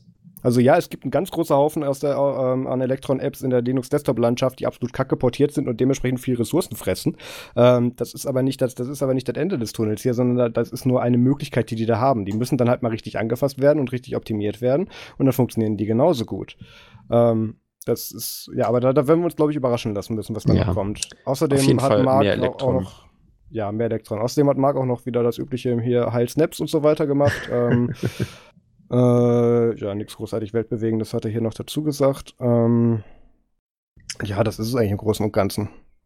Also ich bin auf jeden Fall gespannt. Ich meine, wer weiß, so ein neues Ubiquity könnte ja tatsächlich, wie du schon meintest, so mal, mal ein bisschen performanter sein, so ein paar neuere Technologien und auch äh, die gesamte Master-Distribution mal auf, auf neuere, neuere Standbeine heben, weil es mhm. ist ja doch immer ein bisschen blöd. Aber ich meine, eigentlich haben sie ja viel von der Funktion, die früher Ubiquiti hatte, jetzt in dieses neue Welcome Center da reingepackt, wo man halt bei Ubuntu jetzt auch den User dann erklärt, was jetzt demnächst passiert. Ich glaube, da ist ja. auch schon so ein bisschen die Funktionalität jetzt ausgelagert ja, worden. Die haben da halt Live-Patch und sowas haben sie da halt schon mit genau, ja. ja. Naja, aber ähm, ab, abgesehen davon, lass, lass uns doch mal zu, äh, zu Microsoft zurückgehen. Mhm. Weil das ist ja eh äh, die, die viel, äh, viel wichtigere Firma. Absolut. Ähm, und ich wollte einfach mal kurz über, einen, äh, über ein kleines Update reden, was, äh, was Microsoft an Notepad gemacht hat, dem Standard-Text-Editor für, für Windows. Ähm, wenn ihr mal Notepad verwendet habt, äh, das tun ja die meisten, wenn man auf so ein TXT-Dokument oder so klickt, äh, wird euch vielleicht aufgefallen sein, dass wenn das TXT-Dokument von, äh, von einem Linux- oder Unix-System kommt oder von einem Mac-System, äh, einfach total beschissen aussieht das äh, hat meistens den Grund, dass äh, die Zeilenenden in, ähm, in Unix, äh, macOS und Windows anders markiert werden. Also es gibt äh, in, in äh, jedem Betriebssystem sozusagen, was, was ja auch total komplett pervers ist, einen eigenen, äh, eine, eigene, eine eigene Symbolfolge, die das Ende von der Zeile markiert.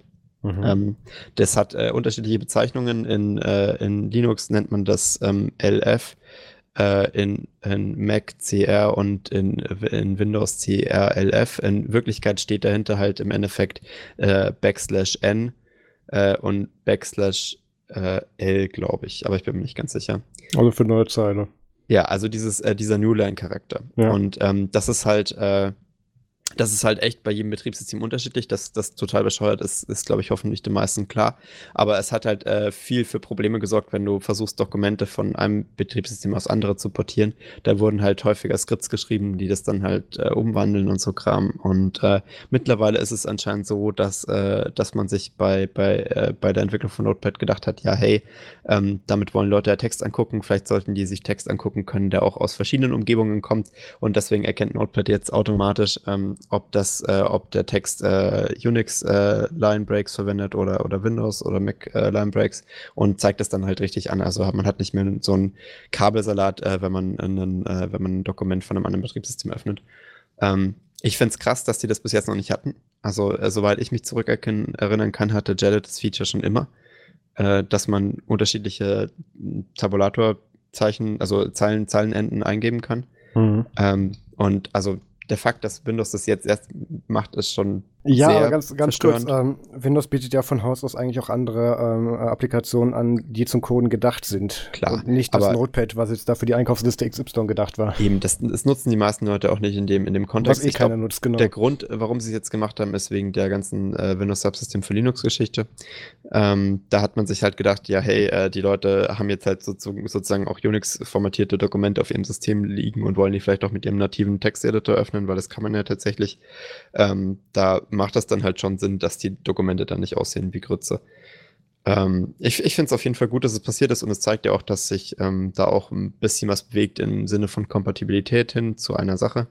Ähm, die meistverwendetsten äh, Line-End-Charaktere sind natürlich auch die von Unix aufgrund der ganzen Webserver-Geschichte und so. Also mhm. Windows muss damit halt im Endeffekt klarkommen, äh, weil die ganzen Webentwickler den sonst aufs Dach steigen und also deswegen keiner, der das halt ernsthaft macht, verwendet dann halt Notepad. Notepad kann es schon ewig.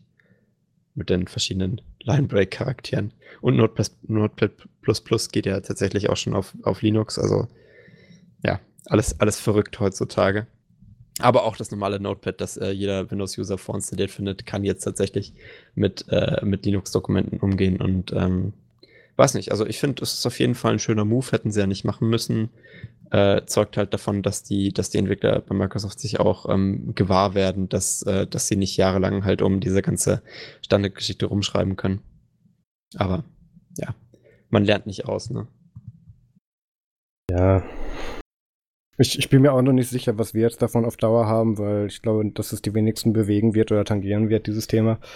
Ich glaube halt, dass, äh, dass das einfach nur zeigt, dass sie ähm, tatsächlich sich jetzt einig sind, dass es nicht so nicht so smart war, äh, diesen, diesen anderen Lineback äh, bei, äh, auf, auf Betriebssystembasis zu machen.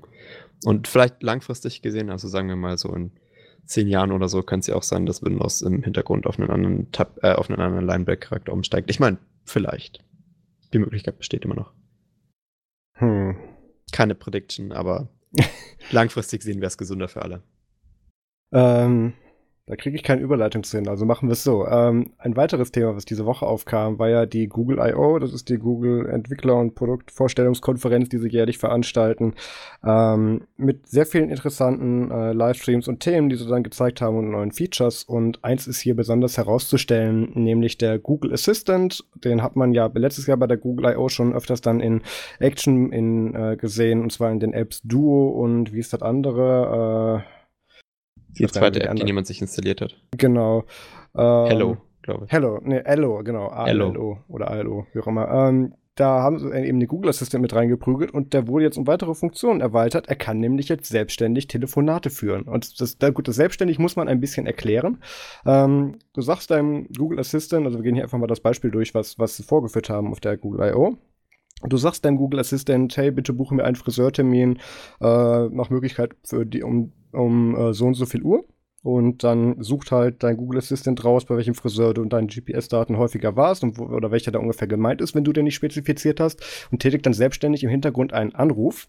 Und da haben sie das dann auch schön, äh, ist natürlich eine Demo gewesen, ähm, eine Aufzeichnung, ähm, haben sie dann einen Fall vorgeführt, wo dann der Google Assistant wirklich dann bei, dem, bei dem Friseursalon angerufen hat und sich dann tatsächlich wie eine reale Person verhalten hat. Also der Google Assistant hat dann auch im Gespräch solche Sachen wie mm oder äh oder mhm dann mal eingebaut, ähm, wo er dann halt tatsächlich dann für einen realen Menschen eben gehalten wurde. Ähm, und das ist tatsächlich gar nicht mal so der herauszustellende Teil. Was ich viel interessanter finde, ist, dass er dann eben auch auf so kontextbasierte dann Fragen und, und Wiederholungen dann eben auch eingehen konnte, weil irgendwann war dann die Rückfrage zum Beispiel von, ich glaube, ich weiß nicht, ob das das Restaurantbeispiel oder das Friseurbeispiel war, ähm, ja um vier. Und da, genau, das war das Restaurantbeispiel. Äh, der der, äh, der Mensch im Restaurant am anderen Ende der Leitung hat dann gesagt, ja, um vier wäre etwas frei. Ähm, und dann hat aber der Google Assistant natürlich dann technisch dazwischen unterscheiden können, war das jetzt meine Reservierung für vier Personen oder war mir jetzt um vier die Uhrzeit mit gemeint? Und so, diese ganzen Sachen, die sich halt im Kontext und in der Umgangssprache ähm, dann bestimmte Füllwörter sparen, die für uns dann normal sind, aber die dann Google Assistant nicht den Kontext geben können, haben sie dann eben so mit eingebaut, dass diese Erkennung möglich ist. Und das ist tatsächlich schon ein sehr, sehr großer Schritt ähm, im, im Bereich äh, AI. Also das ist schon tatsächlich interessant. Ja, es ist äh, ziemlich Breakthrough, muss man schon fast sagen. Also habe ja. ich auch noch nicht so in dem, in dem Kontext gesehen.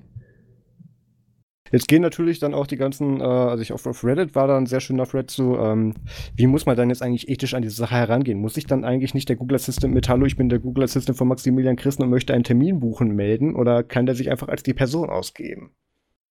Und was war die Antwort? Also, soweit ich weiß, hat Google ja gesagt. Äh, das ist völlig scheißegal, das, weil wir bisher keine Regulierung dafür haben. ja, also, äh, ich meine, auch ohne Regulierung ist es denn, äh, wäre das denn nicht ethisch korrekt, wenn man sagt, ja, hey, ich bin hier der IBIMS, der Assistant von, von Person XY. du äh, weißt, dass das für mich technischer Fortschritt vor Ethik steht. Das ist, nee, ist schwierig mit mir zu diskutieren, dieses Thema. Nee, auch, auch ganz praktisch gesehen. Äh, ich meine, wenn du jetzt, sagen wir mal, du arbeitest bei einem Restaurant ähm, ja. Würdest du nicht wissen wollen, dass sich da gerade ein Telefonbeantworter anruft oder oder, Solange oder dieses kontextbasierte Gespräch funktioniert und ich den Namen und die Uhrzeit kriege, die ich, die ich aufschreiben muss, ja, aber mir das mein, völlig egal. Dann redest du auch sicher anders mit dem Ding. Also dann wirst du halt nicht. Ja, das dein, sollst du ja eben nicht. Das Ziel ist ja, dass die Dinger. Dialekt rauslassen. den ich äh, nicht habe, nicht mal wenn ich betrunken bin. Ähm, nee, der Punkt ist ja tatsächlich, ähm, das Ziel von diesen ganzen AIs und von dieser kontextbasierten Kommunikation, die die dann führen, ist ja, dass die eben so gut es geht menschenmöglich sind, damit wir eben aufhören, überdeutlich mit Siri und mit anderen äh, Assistenten zu quatschen, sondern einfach im ganz normalen Umgangston mit denen reden, wie es eigentlich angedacht ist von der Techniker. Und da, da sind wir jetzt eben gerade mit diesen beiden Beispielen. Das sind natürlich jetzt sehr gut, nicht, nicht unbedingt vielleicht geskriptete, aber sehr fallbezogene Beispiele, die die denen da eingeprügelt haben, den Assistenten. Aber wenn man das jetzt mal so weiterspinnt, das ist ja eigentlich so das Ziel, wo das hingehen sollte mit der Kommunikation. Ja. Also du willst ja nicht mit ne, du willst ja nicht mit einem mit einem Assistenten reden, den du dann überdeutlich auf Hochdeutsch dann für im, im was weiß ich mit der, mit der Detaillierung für einen Dreijährigen erklären möchtest, dass du gerne einen Tisch hättest für sie und die Uhrzeit. Also so rede ich aber auch mit meinem Bediensteten. Ja, das ist was anderes. Die kriegen auch weniger Geld von uns, aber das ist nein, also die diese, diese tatsächlich die Möglichkeiten, weil du kannst dann halt tatsächlich ganze, ähm, ganze, ähm, ja, wie soll man das sagen, ganze Sekretärin im Prinzip dann damit automatisieren. Ähm, die dann ja, also eigentlich bessere Anrufbeantworter sind, ja? Ich habe ich hab mich im Endeffekt um das Problem schon rumgedrückt, weil ich telefoniere ja auch unheimlich ungern. Also ich glaube, das ist gar nicht in Worte zu fassen, wie ungern ich telefoniere. also ich, ich kann das ja wohl in Worte fassen, aber wenn ich versuche, Max zu erreichen, muss ich dann am Ende Io anrufen, damit sie ihm das Telefon in die Hand drückt. Ja, also das, das ist, es ist wirklich schrecklich. Ich finde das auch super, super störend, dieses ganze Prozedere des Telefonierens, weil ich meine, mhm. du bist dir immer hundertprozentig sicher, dass du die andere Person bei irgendwas störst, wenn du da anrufst und das ist einfach schrecklich. Deswegen habe ich angefangen, äh, einfach um, um, um, um das ganze Problem herumzuarbeiten, meine Termine oder sowas einfach online zu buchen. Ne? Also ich suche jetzt meine Ärzte und sowas auch explizit nach dem Feature Online-Buchung aus. ähm, also im Endeffekt habe ich mich an das System angepasst und nicht das System an mich. Ja, aber das wäre dann ja noch einfacher. Dann sagst du deinem Google Assistant genau, oder ja. was auch immer für ein Gerät, also, hey, mach mal bitte einen Termin für mich dann und da aus. Dann redet der Google Assistant mit dem Google Assistant der Praxis und dann ist alles gut. Ich kann mir das auch gut vorstellen, dass im Endeffekt die Praxis halt jetzt, aber naja, kommt darauf an, die Praxen könnten ja schon längst so ein, äh, so ein dummes Telefonschlangensystem anbieten, wie bei, keine Ahnung, einem Telekommunikationsunternehmen oder so. Die machen das ja schon seit Jahren. Aber offensichtlich ist da einfach noch nicht so viel ähm, Interesse dran und viele Leute, die beim Arzt anrufen, die ähm, haben ja auch keinen Bock, sich da durch die Warteschlange durchzuklicken, was ich auch voll nachvollziehen kann. Mhm. Also ich glaube, dass das mit der, mit der Google AI, die, die den Arzt vertritt, noch eine Weile dauern wird, aber mit der Google AI, die den Arzt vielleicht anruft, das äh, kann ich mir gut vorstellen. Ja, aber selbst wenn man es wirklich nur auf den Use Case erweiterte Tem oder Remote-Terminplanung irgendwie nur begrenzt, ähm, ja, weil da gibt es ja schon Möglichkeiten. Du hast ja auf, einen Seite, äh, auf der einen Seite den, den, den Datensatz Kalender, also viele Leute führen ja auch, also manche Leute führen tatsächlich auch aktiv einen Kalender, wo man halt ähm, Termine einträgt und so und im Endeffekt, äh, Google fehlt natürlich noch die Information, was jetzt deine, deine Zeitpräferenz ist, also ob du jetzt... Nee, die gibst du dem ja in der Anfrage schon mit. Also kannst du ihm sozusagen sagen, hey, ich möchte bitte nicht vor 10 da antraben. Das, das gibt es ja schon tatsächlich mit dieser, äh, mit dieser Automation, gibt es da ja schon ganz viele Möglichkeiten. Wenn du zum Beispiel das über, über größtenteils über Gmail automatisierst, dann guckt er dann eben deine bisherigen Termine und E-Mail-Verläufe mit durch, kann da dann auch bestimmte Verlinkungen automatisch dann schon in Termine machen. Das sind dann diese Einträge mit in Google Mail oder bei meinem Fall in iCalendar oder in Siri gefunden. Ähm, die der dann direkt schon übertragen kann, die du dann nur noch bestätigst. Und anhand dessen kann man ja schon ein recht genaues Profil erstellen, was du jetzt ungefähr mit deiner Anfrage machen möchtest. Und wenn diese Information fehlt, wird der Assistent dann eben dann noch mal kurz mit einer Meldung nachfragen, bevor er den, bevor er den Anruf tätigt. Also ich sehe schon, ich meine im Endeffekt, äh, das Ganze ist, ist ja echt smart, aber das wird auf jeden Fall alles ausgelagert auf Google laufen, ne? Ja, gut. Ähm, das ist jetzt wieder, ob man das, das Geschäftsmodell verteidigen möchte oder nicht, aber es macht ja an dieser Stelle durchaus Sinn. Nee, ich meine, ich finde prinzipiell ist es äh, ist super interessant, dass, äh, dass das geht und dass das tatsächlich auch schon demonstriert äh, funktioniert. Mhm. Ist auch echt schockierend, dass das, äh, dass das mittlerweile halt ähm, möglich ist. Aber hm. Ich weiß nicht, also ich glaube, da muss ich auch erst noch, noch, noch, noch drüber nachdenken, ob ich sowas wirklich einsetzen würde, ob das mir so viel, so viel Bonus bringt, weil rein technisch gesehen, ich kann sie ja auch online buchen, ne? So, meine Termine jetzt. Ja, aber das ist dann wirklich für den 0815, der am Laufen auf sein Handy guckt, ja, ich hätte gerne mal wieder einen Termin und dann so sein, seinem Google Assistant per Knopfdruck sagt, ja, hier mach mal einen Termin für dich, für mich. Und dann macht dann eben der, der, der Assistent das eben alles selbstständig und nach Möglichkeit eben so, so kompetent wie möglich. Spannend ist es dann natürlich auch zu sehen, was machen die Maschinen dann im Fehlerfall und so weiter. Ja, und ob, sie dann, ob sie dann dich einfach wieder ans Telefon doch rangehen lassen. Also ob du dann, also ich kann mir nicht vorstellen, dass du dann äh, gesunden Gewissens dein Handy wegstecken kannst, nachdem du deinem Assistent dann einen Auftrag gegeben hast, weil die Chance, dass halt was schief läuft, ne? Ja, aber ja, das ist natürlich der Plan. Ich könnte mir dann aber schon vorstellen, dass wenn dann irgendwo ein Fehlerfall ist oder irgendwo dann mit einer Anfrage eine der beiden Gesprächsseiten nichts mit anfangen kann, Google genau. Assistant dann einfach eine Benachrichtigung macht, hey, ähm, ich habe jetzt hier einen Rückruf vereinbart für die, die Nummer, die und die Uhrzeit. Solche Sachen. Das kann man ja, ja durchaus auch noch elegant lösen. Das könnte man tatsächlich, weil ich meine, sonst, sonst hat man halt wieder dasselbe Problem, dass man die ganze Zeit aufs Handy startet und wartet, ob jetzt jemand anruft. Ja, genau, das soll ja eben nicht passieren. Und ansonsten muss da eben ein gesundes Fallback-System rumgestrickt worden sein. Aber das können wir ja vielleicht auch rausgeben an die Community. Ähm, wie würdet ihr es finden, wenn ihr einfach eurem Assistenten sagen könntet, eurem digitalen Assistenten, hey, mach mal für mich einen Termin und ähm, äh, keine Ahnung, ruf für mich mal da und da an, bring für mich das und das in Erfahrung. Ähm, würdet ihr sowas nutzen? Wenn ja, ähm, wofür würdet ihr es am liebsten einsetzen? Und wenn nein, warum nicht? Das können wir ja vielleicht mal so als Hausaufgabe für die nächste Folge. Das haben wir schon lange nicht mehr gemacht. Also ich meine, rausgeben. Überleg mal, also jetzt nur, wenn man, wenn man das jetzt mal zu Ende denkt und sagt, so diese Technologie ähm, für einfache Use Cases, wo der Kontext vorher bekannt ist, also für mhm. Termine ausmachen generell und ähm, also sagen wir mal, einfach nur für Termine ausmachen. Ja. Äh, wenn, wenn der Use Case, ähm, wenn, wenn, wenn, wenn der Kontext des Termins klar ist und die Technologie dafür in fünf Jahren fertig wäre, dann kannst du ja damit, also also die, die, die Stellenkürzungen, die man damit erzeugen könnte, die wären schon enorm. Das, das ist, äh, das darf man nicht vergessen. Also ich glaube, der Job von, also äh, nicht, nicht der Job von vielen Leuten ist, dass man halt irgendwelche Termine ausmacht, sondern ein großer Teil der Arbeitszeit von vielen Leuten ist, dass man halt ähm, teilweise halt so Dienst macht, wo man halt am Telefon sein muss. Und wenn das nicht mehr der Fall ist, da werden auf jeden Fall Stunden purzeln und dem, dementsprechend wahrscheinlich auch stellen. Also ich kann mir schon ja, vorstellen, da sind wir jetzt aber wieder beim Thema mit, mit äh, äh, Jobeinsparungen durch, durch Automatisierung. Also das ist. Ja, nee, aber ich glaube halt, dass diese Technologie tatsächlich äh, irre viel redundant macht. Also enorm viel. Tja. Massiv, massiv viel. Ah, da muss man echt mal drüber nachdenken. Äh, Aber das machen wir vielleicht in einer anderen Folge. Ja. Ähm, ein weiteres Thema, was diese Woche rauskam. Ähm, wir haben ja, glaube ich, vor einer Weile schon über diese ähm, kleine Blackbox gesprochen, die man an bestimmte iPhones oder, äh, oder, oder ähm, iPads anschließen konnte, die dann eben per Brute Force dann so lange eine Nummernkombination probiert haben, bis sie im System drin waren. Mhm. Ähm, und das muss man ein bisschen, äh, ein bisschen mal genauer erklären technisch. Also es war so, diese ich, ich weiß nicht mehr genau den Namen, ich glaube, die war auch anfangs nur als Blackbox betitelt, hat sich einfach dann über den Lightning-Anschluss mit dem Gerät verbunden und hat dann über bestimmte Debugging-Ports eine ältere Software-Version eingespielt, die eine Sicherheitslücke drin hatte, wo sie aber auch nur über bestimmte Debugging-Ports überhaupt die Möglichkeit hatten. Das war so eine, das war so eine, so eine Lücke, wo man gesehen hat, das machen die mit der nächsten Variante von iOS wahrscheinlich zu. Ähm, äh, jedenfalls hat man dann mit dieser, mit dieser ähm, äh, zurückgespielten älteren iOS-Variante dann zum Beispiel Zugriff darauf gehabt, dass man dann über den Lightning-Port dann, äh, ohne dass man in einen Timeout läuft, so lange Tastenkombinationen senden kann, ähm, äh, bis man die richtige gefunden hat, also richtige Zahlenkombination gefunden hat. Ähm, wo normalerweise, wenn du das manuell machst, dann nach, ähm, ich glaube, fünf bis zehn Versuchen dann eben dann diese hier jetzt für zehn Minuten gesperrt und dann beim Folgeversuch wieder für 20, so diese Geschichten. Das wurde dann eben da über diese Debugging-Lösung wurde das nicht getriggert. Das war also schon immer so eine temporäre Lösung. Und wie zu erwarten ist Apple jetzt mit iOS 11.4 hingegangen und hat da hat ähm, dafür gesorgt, dass jetzt zum Beispiel, wenn irgendeine, wenn du das klassische Beispiel, irgendeine Strafverfolgungsbehörde dein Telefon dir wegnimmt und dich das zwingt zu entsperren, du aber intelligent genug davor warst, das Ding abzuschalten, ähm, können sie dir nicht einfach den Finger drauflegen, weil das reicht ja nicht. Dieser Fingerabdruckleser muss ja erst entsperrt werden mit einem Nummerncode. Genau, der ja. funktioniert.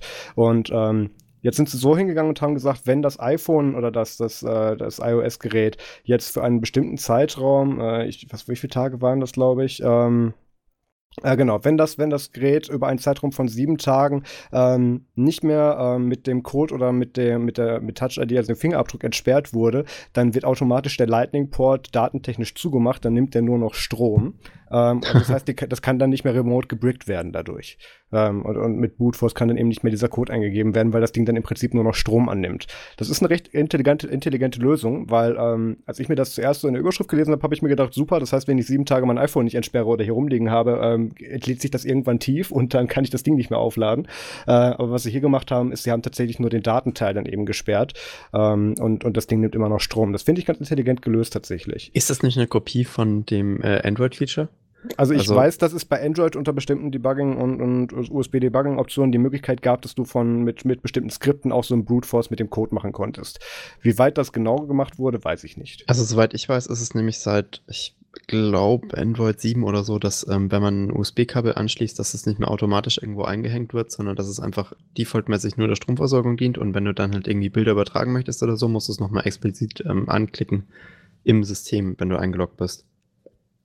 Also ich kann mir vorstellen, dass, ähm, dass, dass diese, diese Art von Protection halt äh, jetzt, jetzt sozusagen neuen iOS ist, aber an sich ist das ja ein sehr sinnvoller Mechanismus.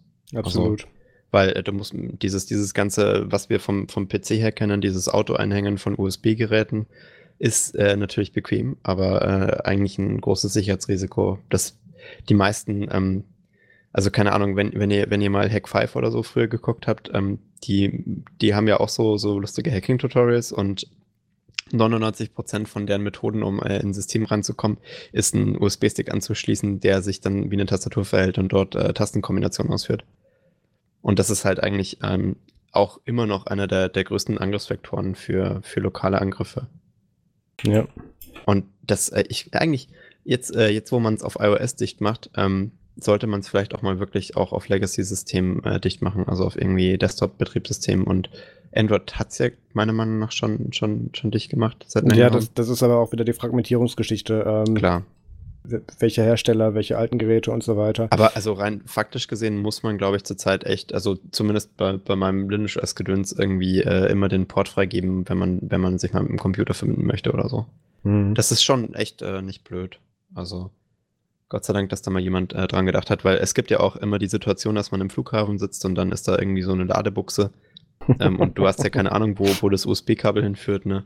Also da ist schon, da ist schon, da ist schon sehr viel Sinn dahinter, dass man auch der, dass der Standardmodus einfach nur das Aufladen ist. Ja.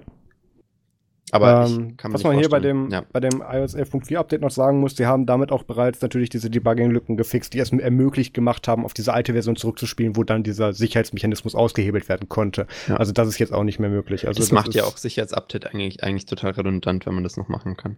Ja.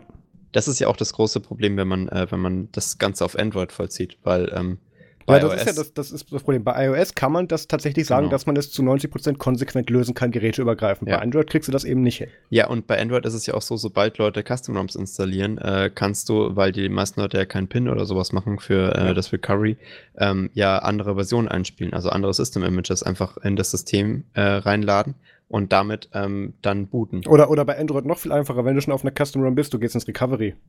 Genau. Und also weißt dann mal was drüber. Du kriegst ins Recovery, was nicht abgesichert ist in den meisten ja. Fällen und in den meisten Fällen nicht mal ab absicherbar ist. Also du kannst es, glaube ich, nicht mal restriktieren in irgendeiner Form. Genau, ähm, dann spielst einfach du einfach ein Image mit ADB Image über, rüberschieben und, und, ja. und dann sag hier beim nächsten Start viel bitte ausführen. Du schmeißt es in Upstart rein oder wo auch immer, das Äquivalent bei Android gerade. Und dann viel Spaß. Also ähm, da musst nee, du das also, ja nicht mehr für entsperren. Du musst, du musst ja auch nicht mal wirklich was Kompliziertes machen, weil wenn du da eine Android-Version einspielst, die halt so sackalt ist, dass du da äh, mit, mit mit, mit was weiß ich, also mit irgendeiner WLAN-Attacke reinkommst, dann äh, gute Nacht. Also.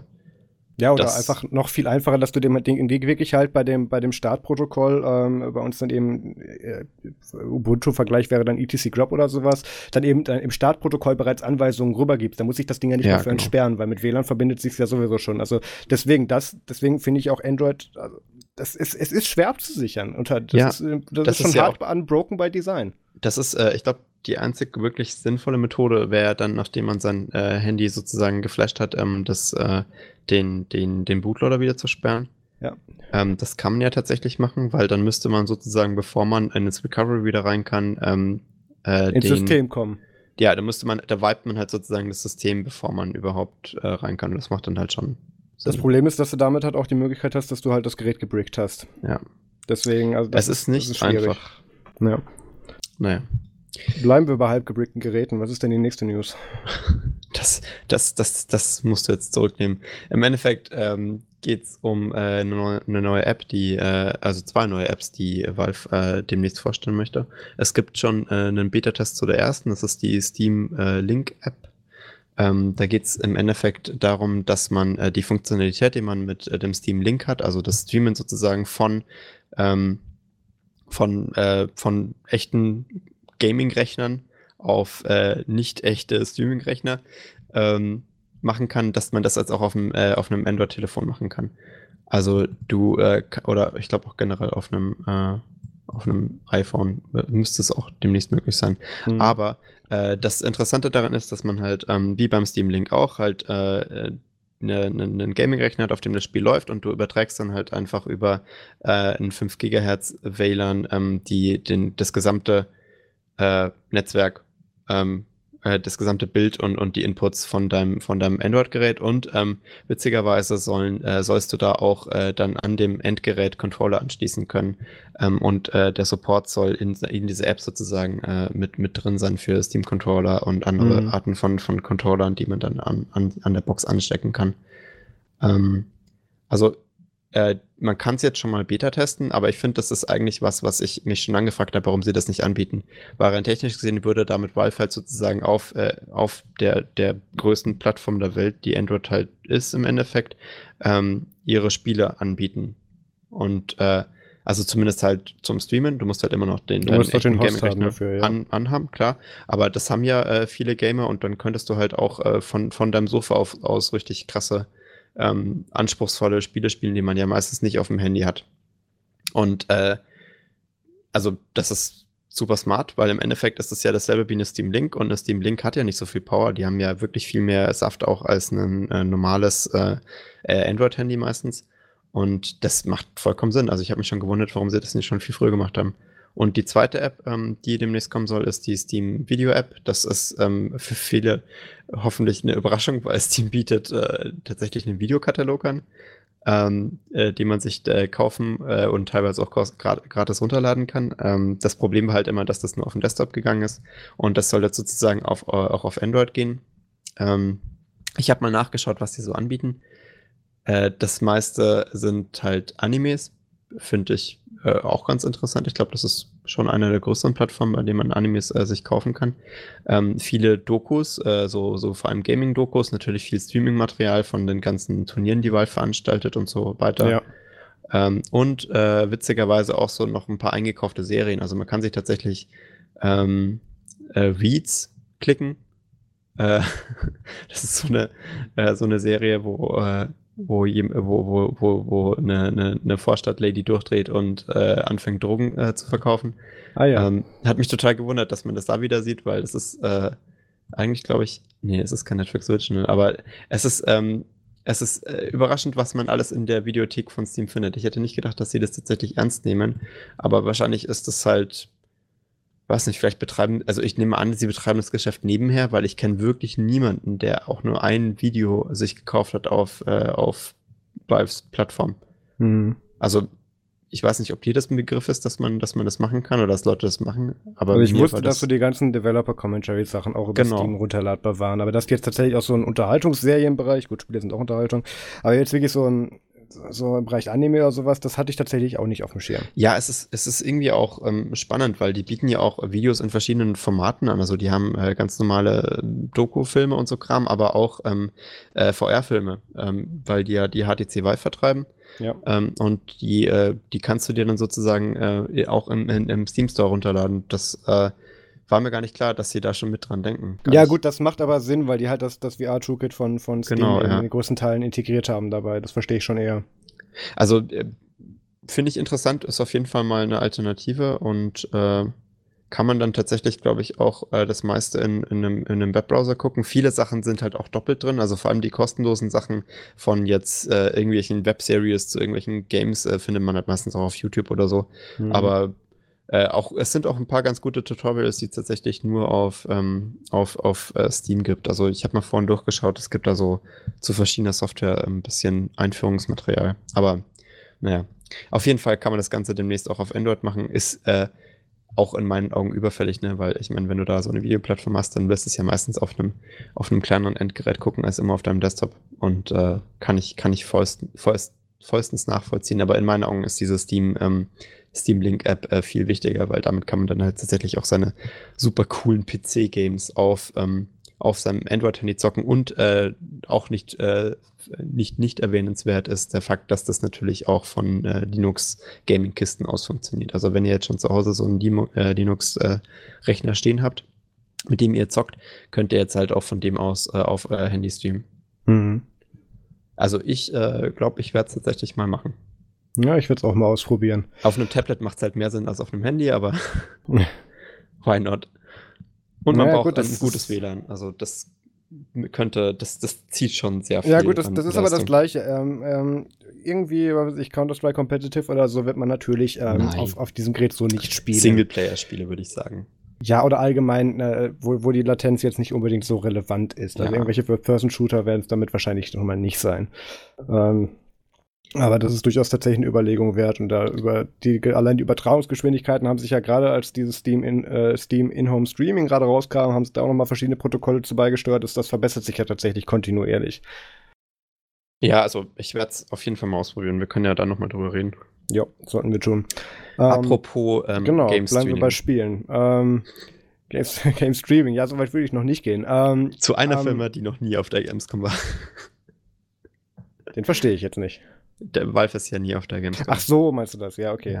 Ja. Ähm, ja, hast du direkt schon vorweggenommen. Wir kommen mal kurz zu den Events. Es ist wieder, der, oder noch nicht, aber bald ist wieder Gamescom-Zeit. Und zwar vom 21. bis 25. August findet wieder in Köln die Gamescom statt. Das ist die, Europä die größte äh, Messe für interaktive Unterhaltungselektronik und Computerspiele. Und ähm, wir werden tatsächlich auch als Nutzung-Redaktion da vertreten sein. Wir waren die Jahre davor ja für Ubuntu Fun da. Ähm, das stand tatsächlich ein bisschen auf der Kippe, weil ähm, ich habe uns ja, sobald die als, äh, also an dem Tag, wo die Presseakkreditierung eröffnet war, habe ich uns dann natürlich alle direkt als Team angemeldet und die einzige Akkreditierung, die durchging, war eben meine. Ähm, Kann ich gar nicht nachvollziehen.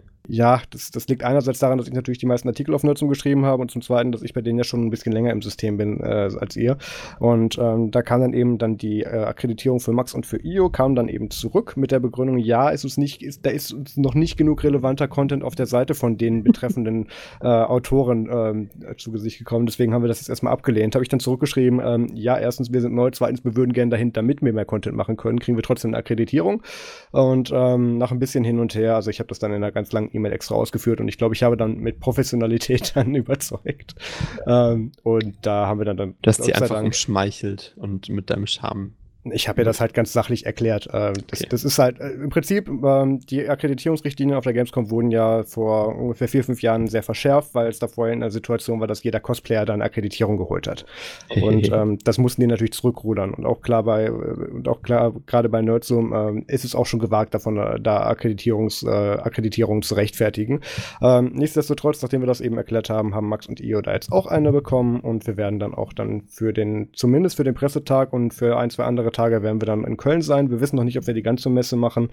Ähm, aber haben auf jeden Fall wieder ein paar Videos, Interviews und Artikel geplant.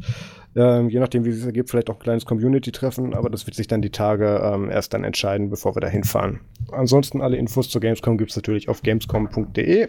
Und ähm, da würde ich sagen, kommen wir zum WTF der Woche. Ich sehe gerade, der Max klickt da ganz komisch rum. Was machst du da im Doc? Ich äh, wollte nur gucken, ob, ob die Quelle ähm, davon auch, äh, auch gut genug ist, weil das ist tatsächlich eine ähm, eine, eine, eine Vorabveröffentlichung von einem Paper, das, äh, das demnächst rauskommen soll.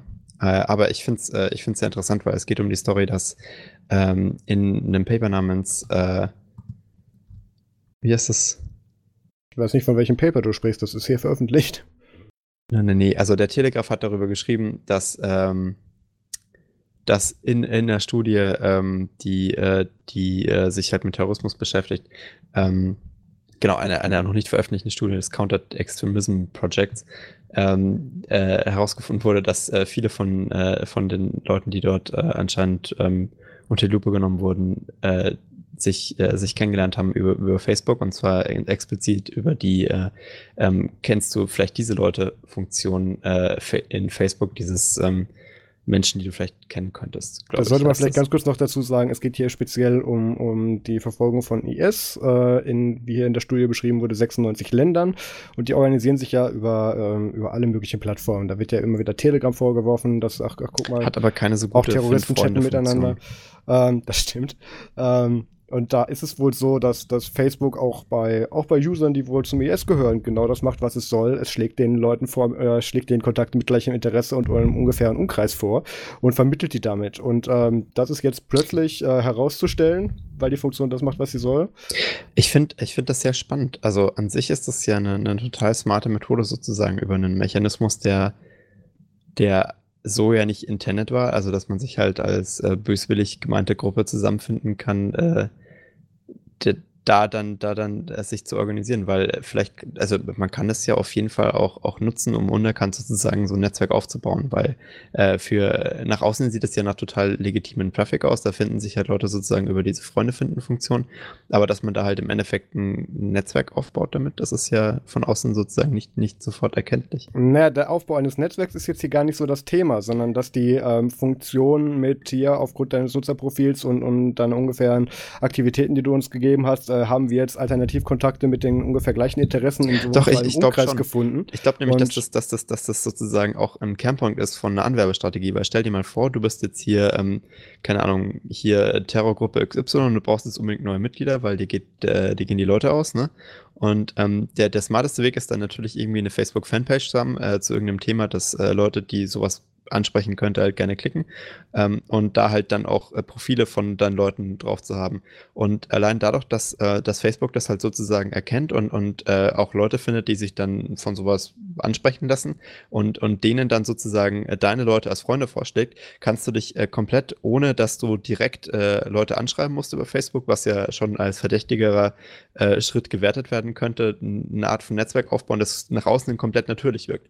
Weil normalerweise denkt man sich ja immer, ja, das ist ja auch der Grund, warum immer diese ganzen Überwachungsgesetze eingeführt werden. Also, dass da irgendwie so explizit Leute rausgegriffen werden, mit Nachrichten direkt angeschrieben werden und so, hey, möchtest du nicht vielleicht auch mal was in die Luft jagen oder so? Das ist ja eigentlich totaler Quatsch, weil du möchtest ja, dass die Leute zu dir kommen und nicht andersrum.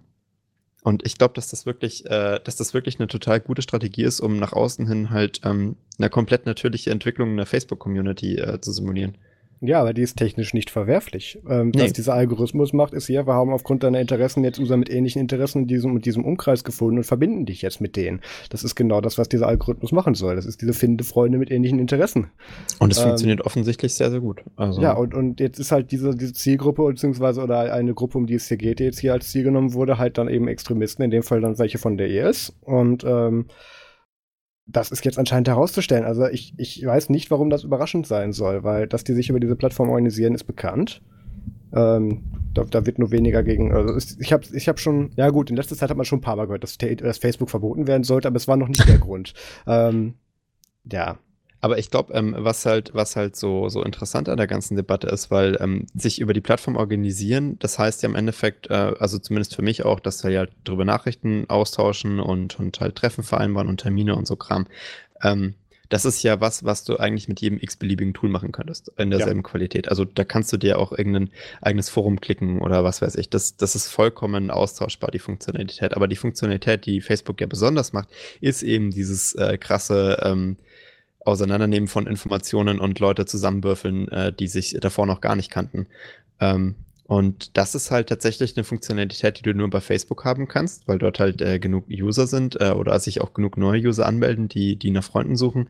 Ähm, und dass, dass, dass dieser Mechanismus sozusagen dafür explizit hergenommen wurde, das ist, finde ich, schon ein interessanter Fakt, weil das erklärt dann auch, warum ähm, solche, solche Organisationen sich auf diesen Plattformen tummeln. Weil ich habe mich halt immer gefragt, hey, ihr könntet das ja auch komplett auf der Record machen, irgendwo anders drauf, wo halt nicht das Risiko besteht, dass man irgendwann mal ähm, die ganzen Nachrichten auswertet oder so. Aber äh, das macht dann halt auch in, in meinen Augen vollkommen Sinn zu sagen, hey, wir nutzen Facebook, weil die uns eben neue Leute ran schaffen können durch, ihren, äh, durch ihre großen Datenmengen. Also das macht dann ja überhaupt keinen Sinn, irgendwo anders ein Terrornetzwerk hochzuziehen. Also da, da kommst du halt mit Diaspora gar nicht weit. Stimmt schon.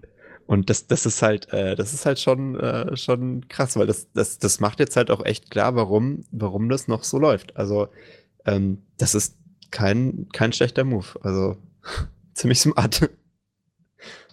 Überraschend. Also, weil ich habe mir immer, ich habe mich schon immer gefragt, hey, ja, dann, dann nimmt halt äh, irgendeinen selbstgehosteten Kram. Das ist natürlich ein, ein, technischer Aufwand, aber offensichtlich schauen die Leute ja den Aufwand unten nicht, weil unter den Bedingungen leben und, und Terror führen ist ja nicht so einfach. Ne? Und dann ist selber ein Netzwerk hosten wahrscheinlich das kleinste der Probleme. Ähm, aber dass, dass man halt diese, diese, diese Tools exploiten kann in der Hinsicht, ist, dass man äh, explizit neue Mitglieder anwerben kann, dadurch, dass das halt ähm, vom Netzwerk auch so gewollt ist, äh, das, das ist tatsächlich äh, eine Überlegung wert. Ne? Und ich meine, du kannst damit halt jede Organisation vergrößern, aber halt auch explizit böswillige. Ich tue mich mit der Konsequenz ein bisschen schwer, weil. Ich ähm, weiß auch nicht, was man jetzt auch, damit machen soll, aber ja, es weil, ist weil auf jeden auch Fall Extremisten, auch Extremisten dürfen das Internet benutzen. Das, ja, ist, das also, ist ja die Klassifizierung erfolgt ja erst danach. Das ist ja nicht der Punkt. Und bis dahin macht es doch dieser Algorithmus eben genau ich, das. Ich weiß nicht, was man, was man jetzt mit der Information anfangen soll, aber es, ich finde, das erklärt halt schon schön. Ähm ja, diese Studie wurde ja offensichtlich für einen bestimmten Zweck von einer bestimmten äh, Auftraggeber und einer bestimmten Institution ausgeführt ja. und ausgewertet, ähm, der jetzt hier ganz klar dann eben gegen Facebook schießt. Das gleiche hatten wir vor ein paar Tagen auch wieder mit Telegram ähm, wo wieder irgendeine Antivirenschmiede ge gemeint hat, sie müsste jetzt äh, unabhängig ihr System, ihr, ihr, ihr, Produkt bewerben, indem sie alte Sicherheitslücken nochmal hochgekocht haben und das einfach nochmal in einer unabhängigen Studie ähm, bestätigt haben lassen und ähm, die aber mittlerweile gar nicht mehr funktionieren und eh Bullshit waren und unter drei Prozent von Bedingungen funktioniert hätten. Also das ist, ich weiß nicht genau, was wir jetzt mit dieser Studie anfangen sollen. Also ich glaube, ähm, so dass, dass da halt äh, irgendwelche Schritte ähm, eingeleitet werden sollen gegen diese Plattform. Und ich glaube tatsächlich, dass man, ähm, dass man vielleicht der Welt auch was Besseres tun würde, wenn man, äh, wenn man das Verhalten sozusagen verbietet, das Facebook da macht. Also wenn man halt äh, Facebook verbietet, äh, sagen wir mal, diese, diese Daten zu dem Zweck einzusetzen, dann wäre dem halt ein Riegel vorgeschoben. Das ist natürlich du möchtest Facebook verbieten, Leute zusammenzubringen, was Leute, genau. ähm, Leute nach dem Zuckerberg, dass das die oberste Direktive von Facebook ist. Genau, ja, viel nee, Spaß weil damit. rein technisch gesehen hast du damit das Problem halt gelöst, ne? Weil damit ist halt dieser, dieser Weg, der sich äh, nur explizit durch Facebook möglich machen, machen lässt, verboten. Ähm, für legitime Organisationen ist das natürlich ein Problem, weil wie kriegst du sonst neue Mitglieder? Dann musst du halt wieder auf die traditionellen Methoden des Marketings setzen. Ähm, aber also an sich äh, ist es die einzige logische Konsequenz, die man halt äh, aus dieser Sache, äh, also die, wenn man das jetzt halt lösen möchte, irgendwie das Problem, dann müsste man halt genau das machen, weil recht viele andere Optionen hat man ja nicht. Ne? Dann sind wir argumentationstechnisch auch wieder ganz schnell an dem Punkt, wo man sagt, ja, man muss Telegram verbieten, weil es könnten ja Extremisten genau. nutzen. Also weil das ist ja dann logisch die einzige Schlussfolgerung. Aber Telegram könnten ja auch andere Leute nutzen. Ne? Aber ja, Facebook Feature, nicht oder was? Nee, aber dieses Feature von Facebook, das können andere ja nicht nachbauen. Ja und? Nee, also deswegen, ich glaube, das ist halt tatsächlich ein Alleinstellungsmerkmal, das man auf anderen Plattformen nicht hätte. Weil Telegram ja. kannst du austauschen, aber Facebook kannst du halt nicht austauschen wegen ihren Datensätzen. Und ähm, das ist halt, also, naja. Ich sage nicht, also dass man es machen sollte. Ich sage nur, dass, äh, dass, dass das wahrscheinlich das ist, was sich daraus ableiten lässt. Ich glaube auch nicht, dass sie es durchziehen werden jetzt deswegen, aber rein technisch gesehen ist es halt ein Alleinstellungsmerkmal von Facebook, das halt ja. Aber das, deswegen kann man das doch denen nicht verbieten. Das ist doch deren Erfolg. Ja, eben. Aber es ist halt eine Sache, die man verbieten könnte, die genau das ausschaltet, was die Studie kritisiert. Und hm. wahrscheinlich auch die einzige, weil wie willst du es denn sonst ausschalten, ne? Weil das ja, gar halt nicht ausschalten, weil das ist nicht die Ebene, an der, diese, an, die, an der da der Hebel gezogen werden muss. Ja, klar. Aber äh, ich, ich finde es ich find's spannend, dass man das tatsächlich mal identifiziert hat, weil so richtig in Worte fassen konnte man das ja nie. Facebook ist ja jetzt nicht technisch besser oder sowas anderes auf der sind halt einfach nur größer. Okay, also ich glaube, da kommen wir so nicht weiter. Das müssen wir noch mal im Auge behalten, das Thema. Ähm, wir könnten heute Abend allein, alleinhändig den Terror beseitigen. Ich würde sagen, wir machen davor MFG. du empfiehlst diese Woche keinen YouTube-Kanal, hast du gesagt? Ich empfehle diese Woche keinen YouTube-Kanal. Ich mache ich mach heute mal einfach eine Ausnahme.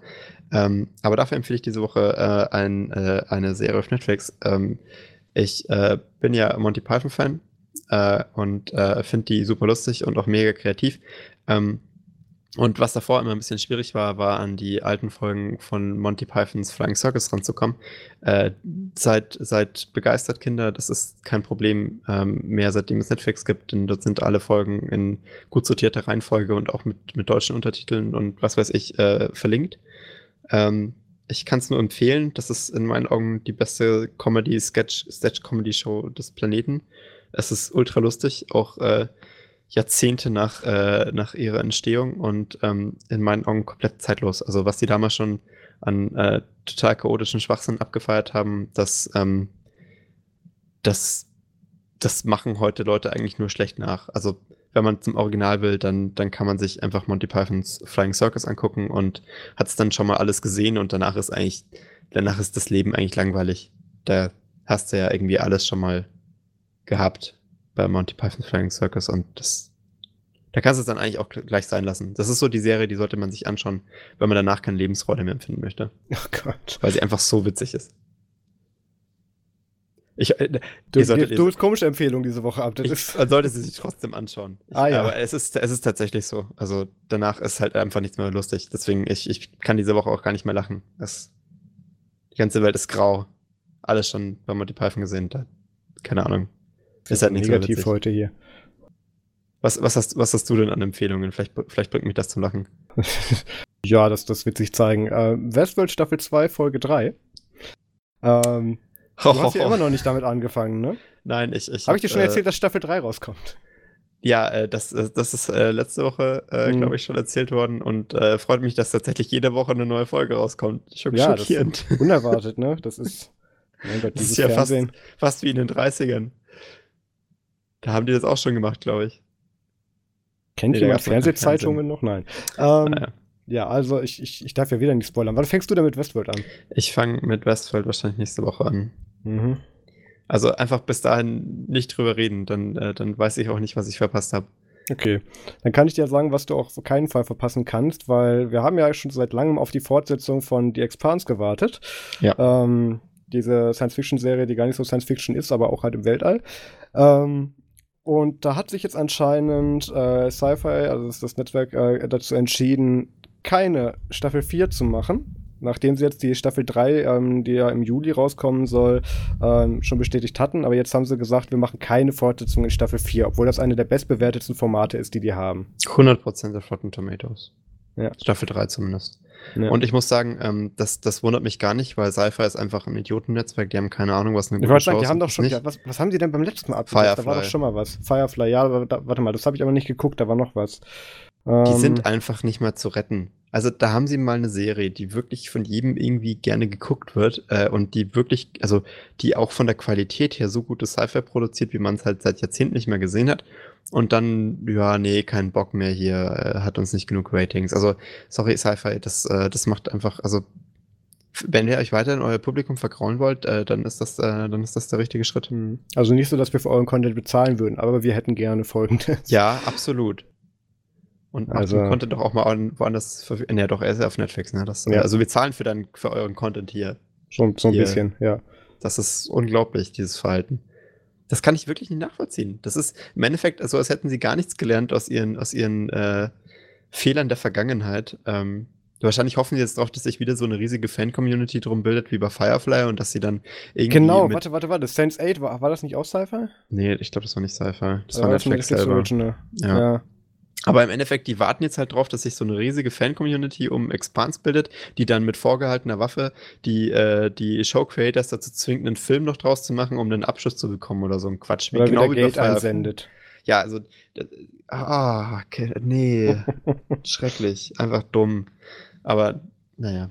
Vielleicht ist ja irgendwie Staffel 3 auch mit einem Ende, mit dem er leben kann. Ich hoffe, es ist jetzt irgendwie kein Click Cliffhanger am Ende, aber. Naja, da sie nach Abdreh der Staffel 3 sich noch mit der Staffel 4 beschäftigt haben und sie dann doch gecancelt haben, weiß ich nicht, wie sehr die Staffel 3 ja. zum Ende hin geplant war. Also Keine Ahnung, also ich hoffe einfach, dass das, dass es einen halben Abschluss zumindest macht. Und ganz ehrlich, wenn man, ich finde eigentlich, das, das ist, das ist, sollte, sollte, sollte ein Gesetz sein. Also wenn, wenn äh, Show Creator irgendwie mal eine Serie absetzen, die in genug großes äh, Volumen an Fans hat, ähm, dann sind, sollen die so, dazu verpflichtet sein, die Show auf keinem Cliffhanger, Cliffhanger enden zu lassen. Also dass, dass sie sozusagen gesetzlich dazu genötigt sind, einen, einen Film zu drehen, der das Ganze abrundet. Oder eine Folge. Ist mir vollkommen egal. Ich möchte nur irgendwie, dass das irgendwie ein Ende findet, weil sonst. Wir sind, äh, doch, wir sind doch jetzt endlich Lost losgeworden. Das, das müssen wir doch nicht nochmal auspacken, das Thema. Ja, aber genau. Schau, also das ist, das ist ja im Endeffekt, die haben ja dann irgendwie ein Ende gefunden, auch wenn es beschissen war, aber mhm. ähm, immerhin was ein Ende. Ich meine, bestimmt wäre das gewesen, wenn es äh, Open End wäre. Aber zum Beispiel Alphas, das ist auch so eine Sci-Fi-Serie. Ich glaube, die habe ich mal über Wondofan empfohlen.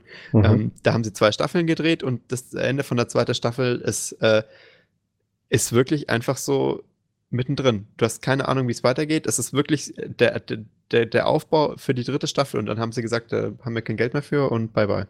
Hm. Naja. das, ist nicht, das ist nicht menschlich, sowas. Und ich finde, das gehört absolut verboten. Da kannst du ja nächste Woche für demonstrieren gehen. Ja. Okay. Da, da können sie von mir aus Facebook verbieten und dafür das einführen. Das ist mir wichtiger.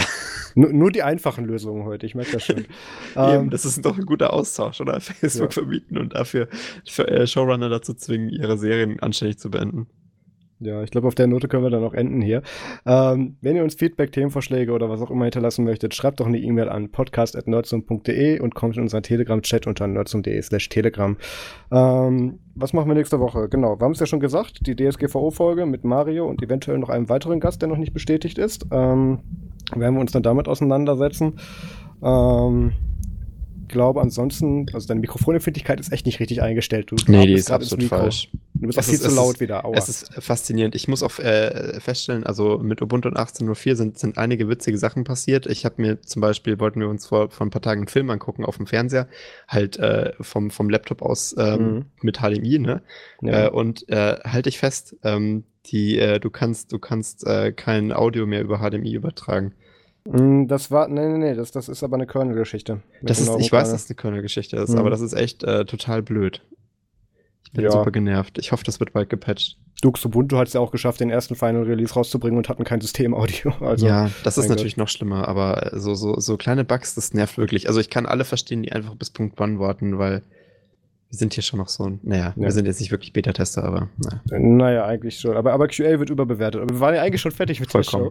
der Show. Ähm, Genau, nächste Woche DSGVO-Folge. Ähm, ansonsten mal gucken, was wir da noch ansonsten für Themen finden. Obwohl ich denke, dass wir die Folge mit DSGVO schon voll kriegen werden. Ja, ist ja eine große ähm, Sache. Es tritt ja in Kraft am 25. Mai. Das heißt, ihr habt jetzt noch so Pi mal Daumen zwei Wochen, um euch dort mhm. vorzubereiten. Genau. Gut, dann hören wir uns nächste Woche. Vielen Dank fürs Zuhören. Macht's gut und bis zum nächsten Mal. Ciao. Cheerio.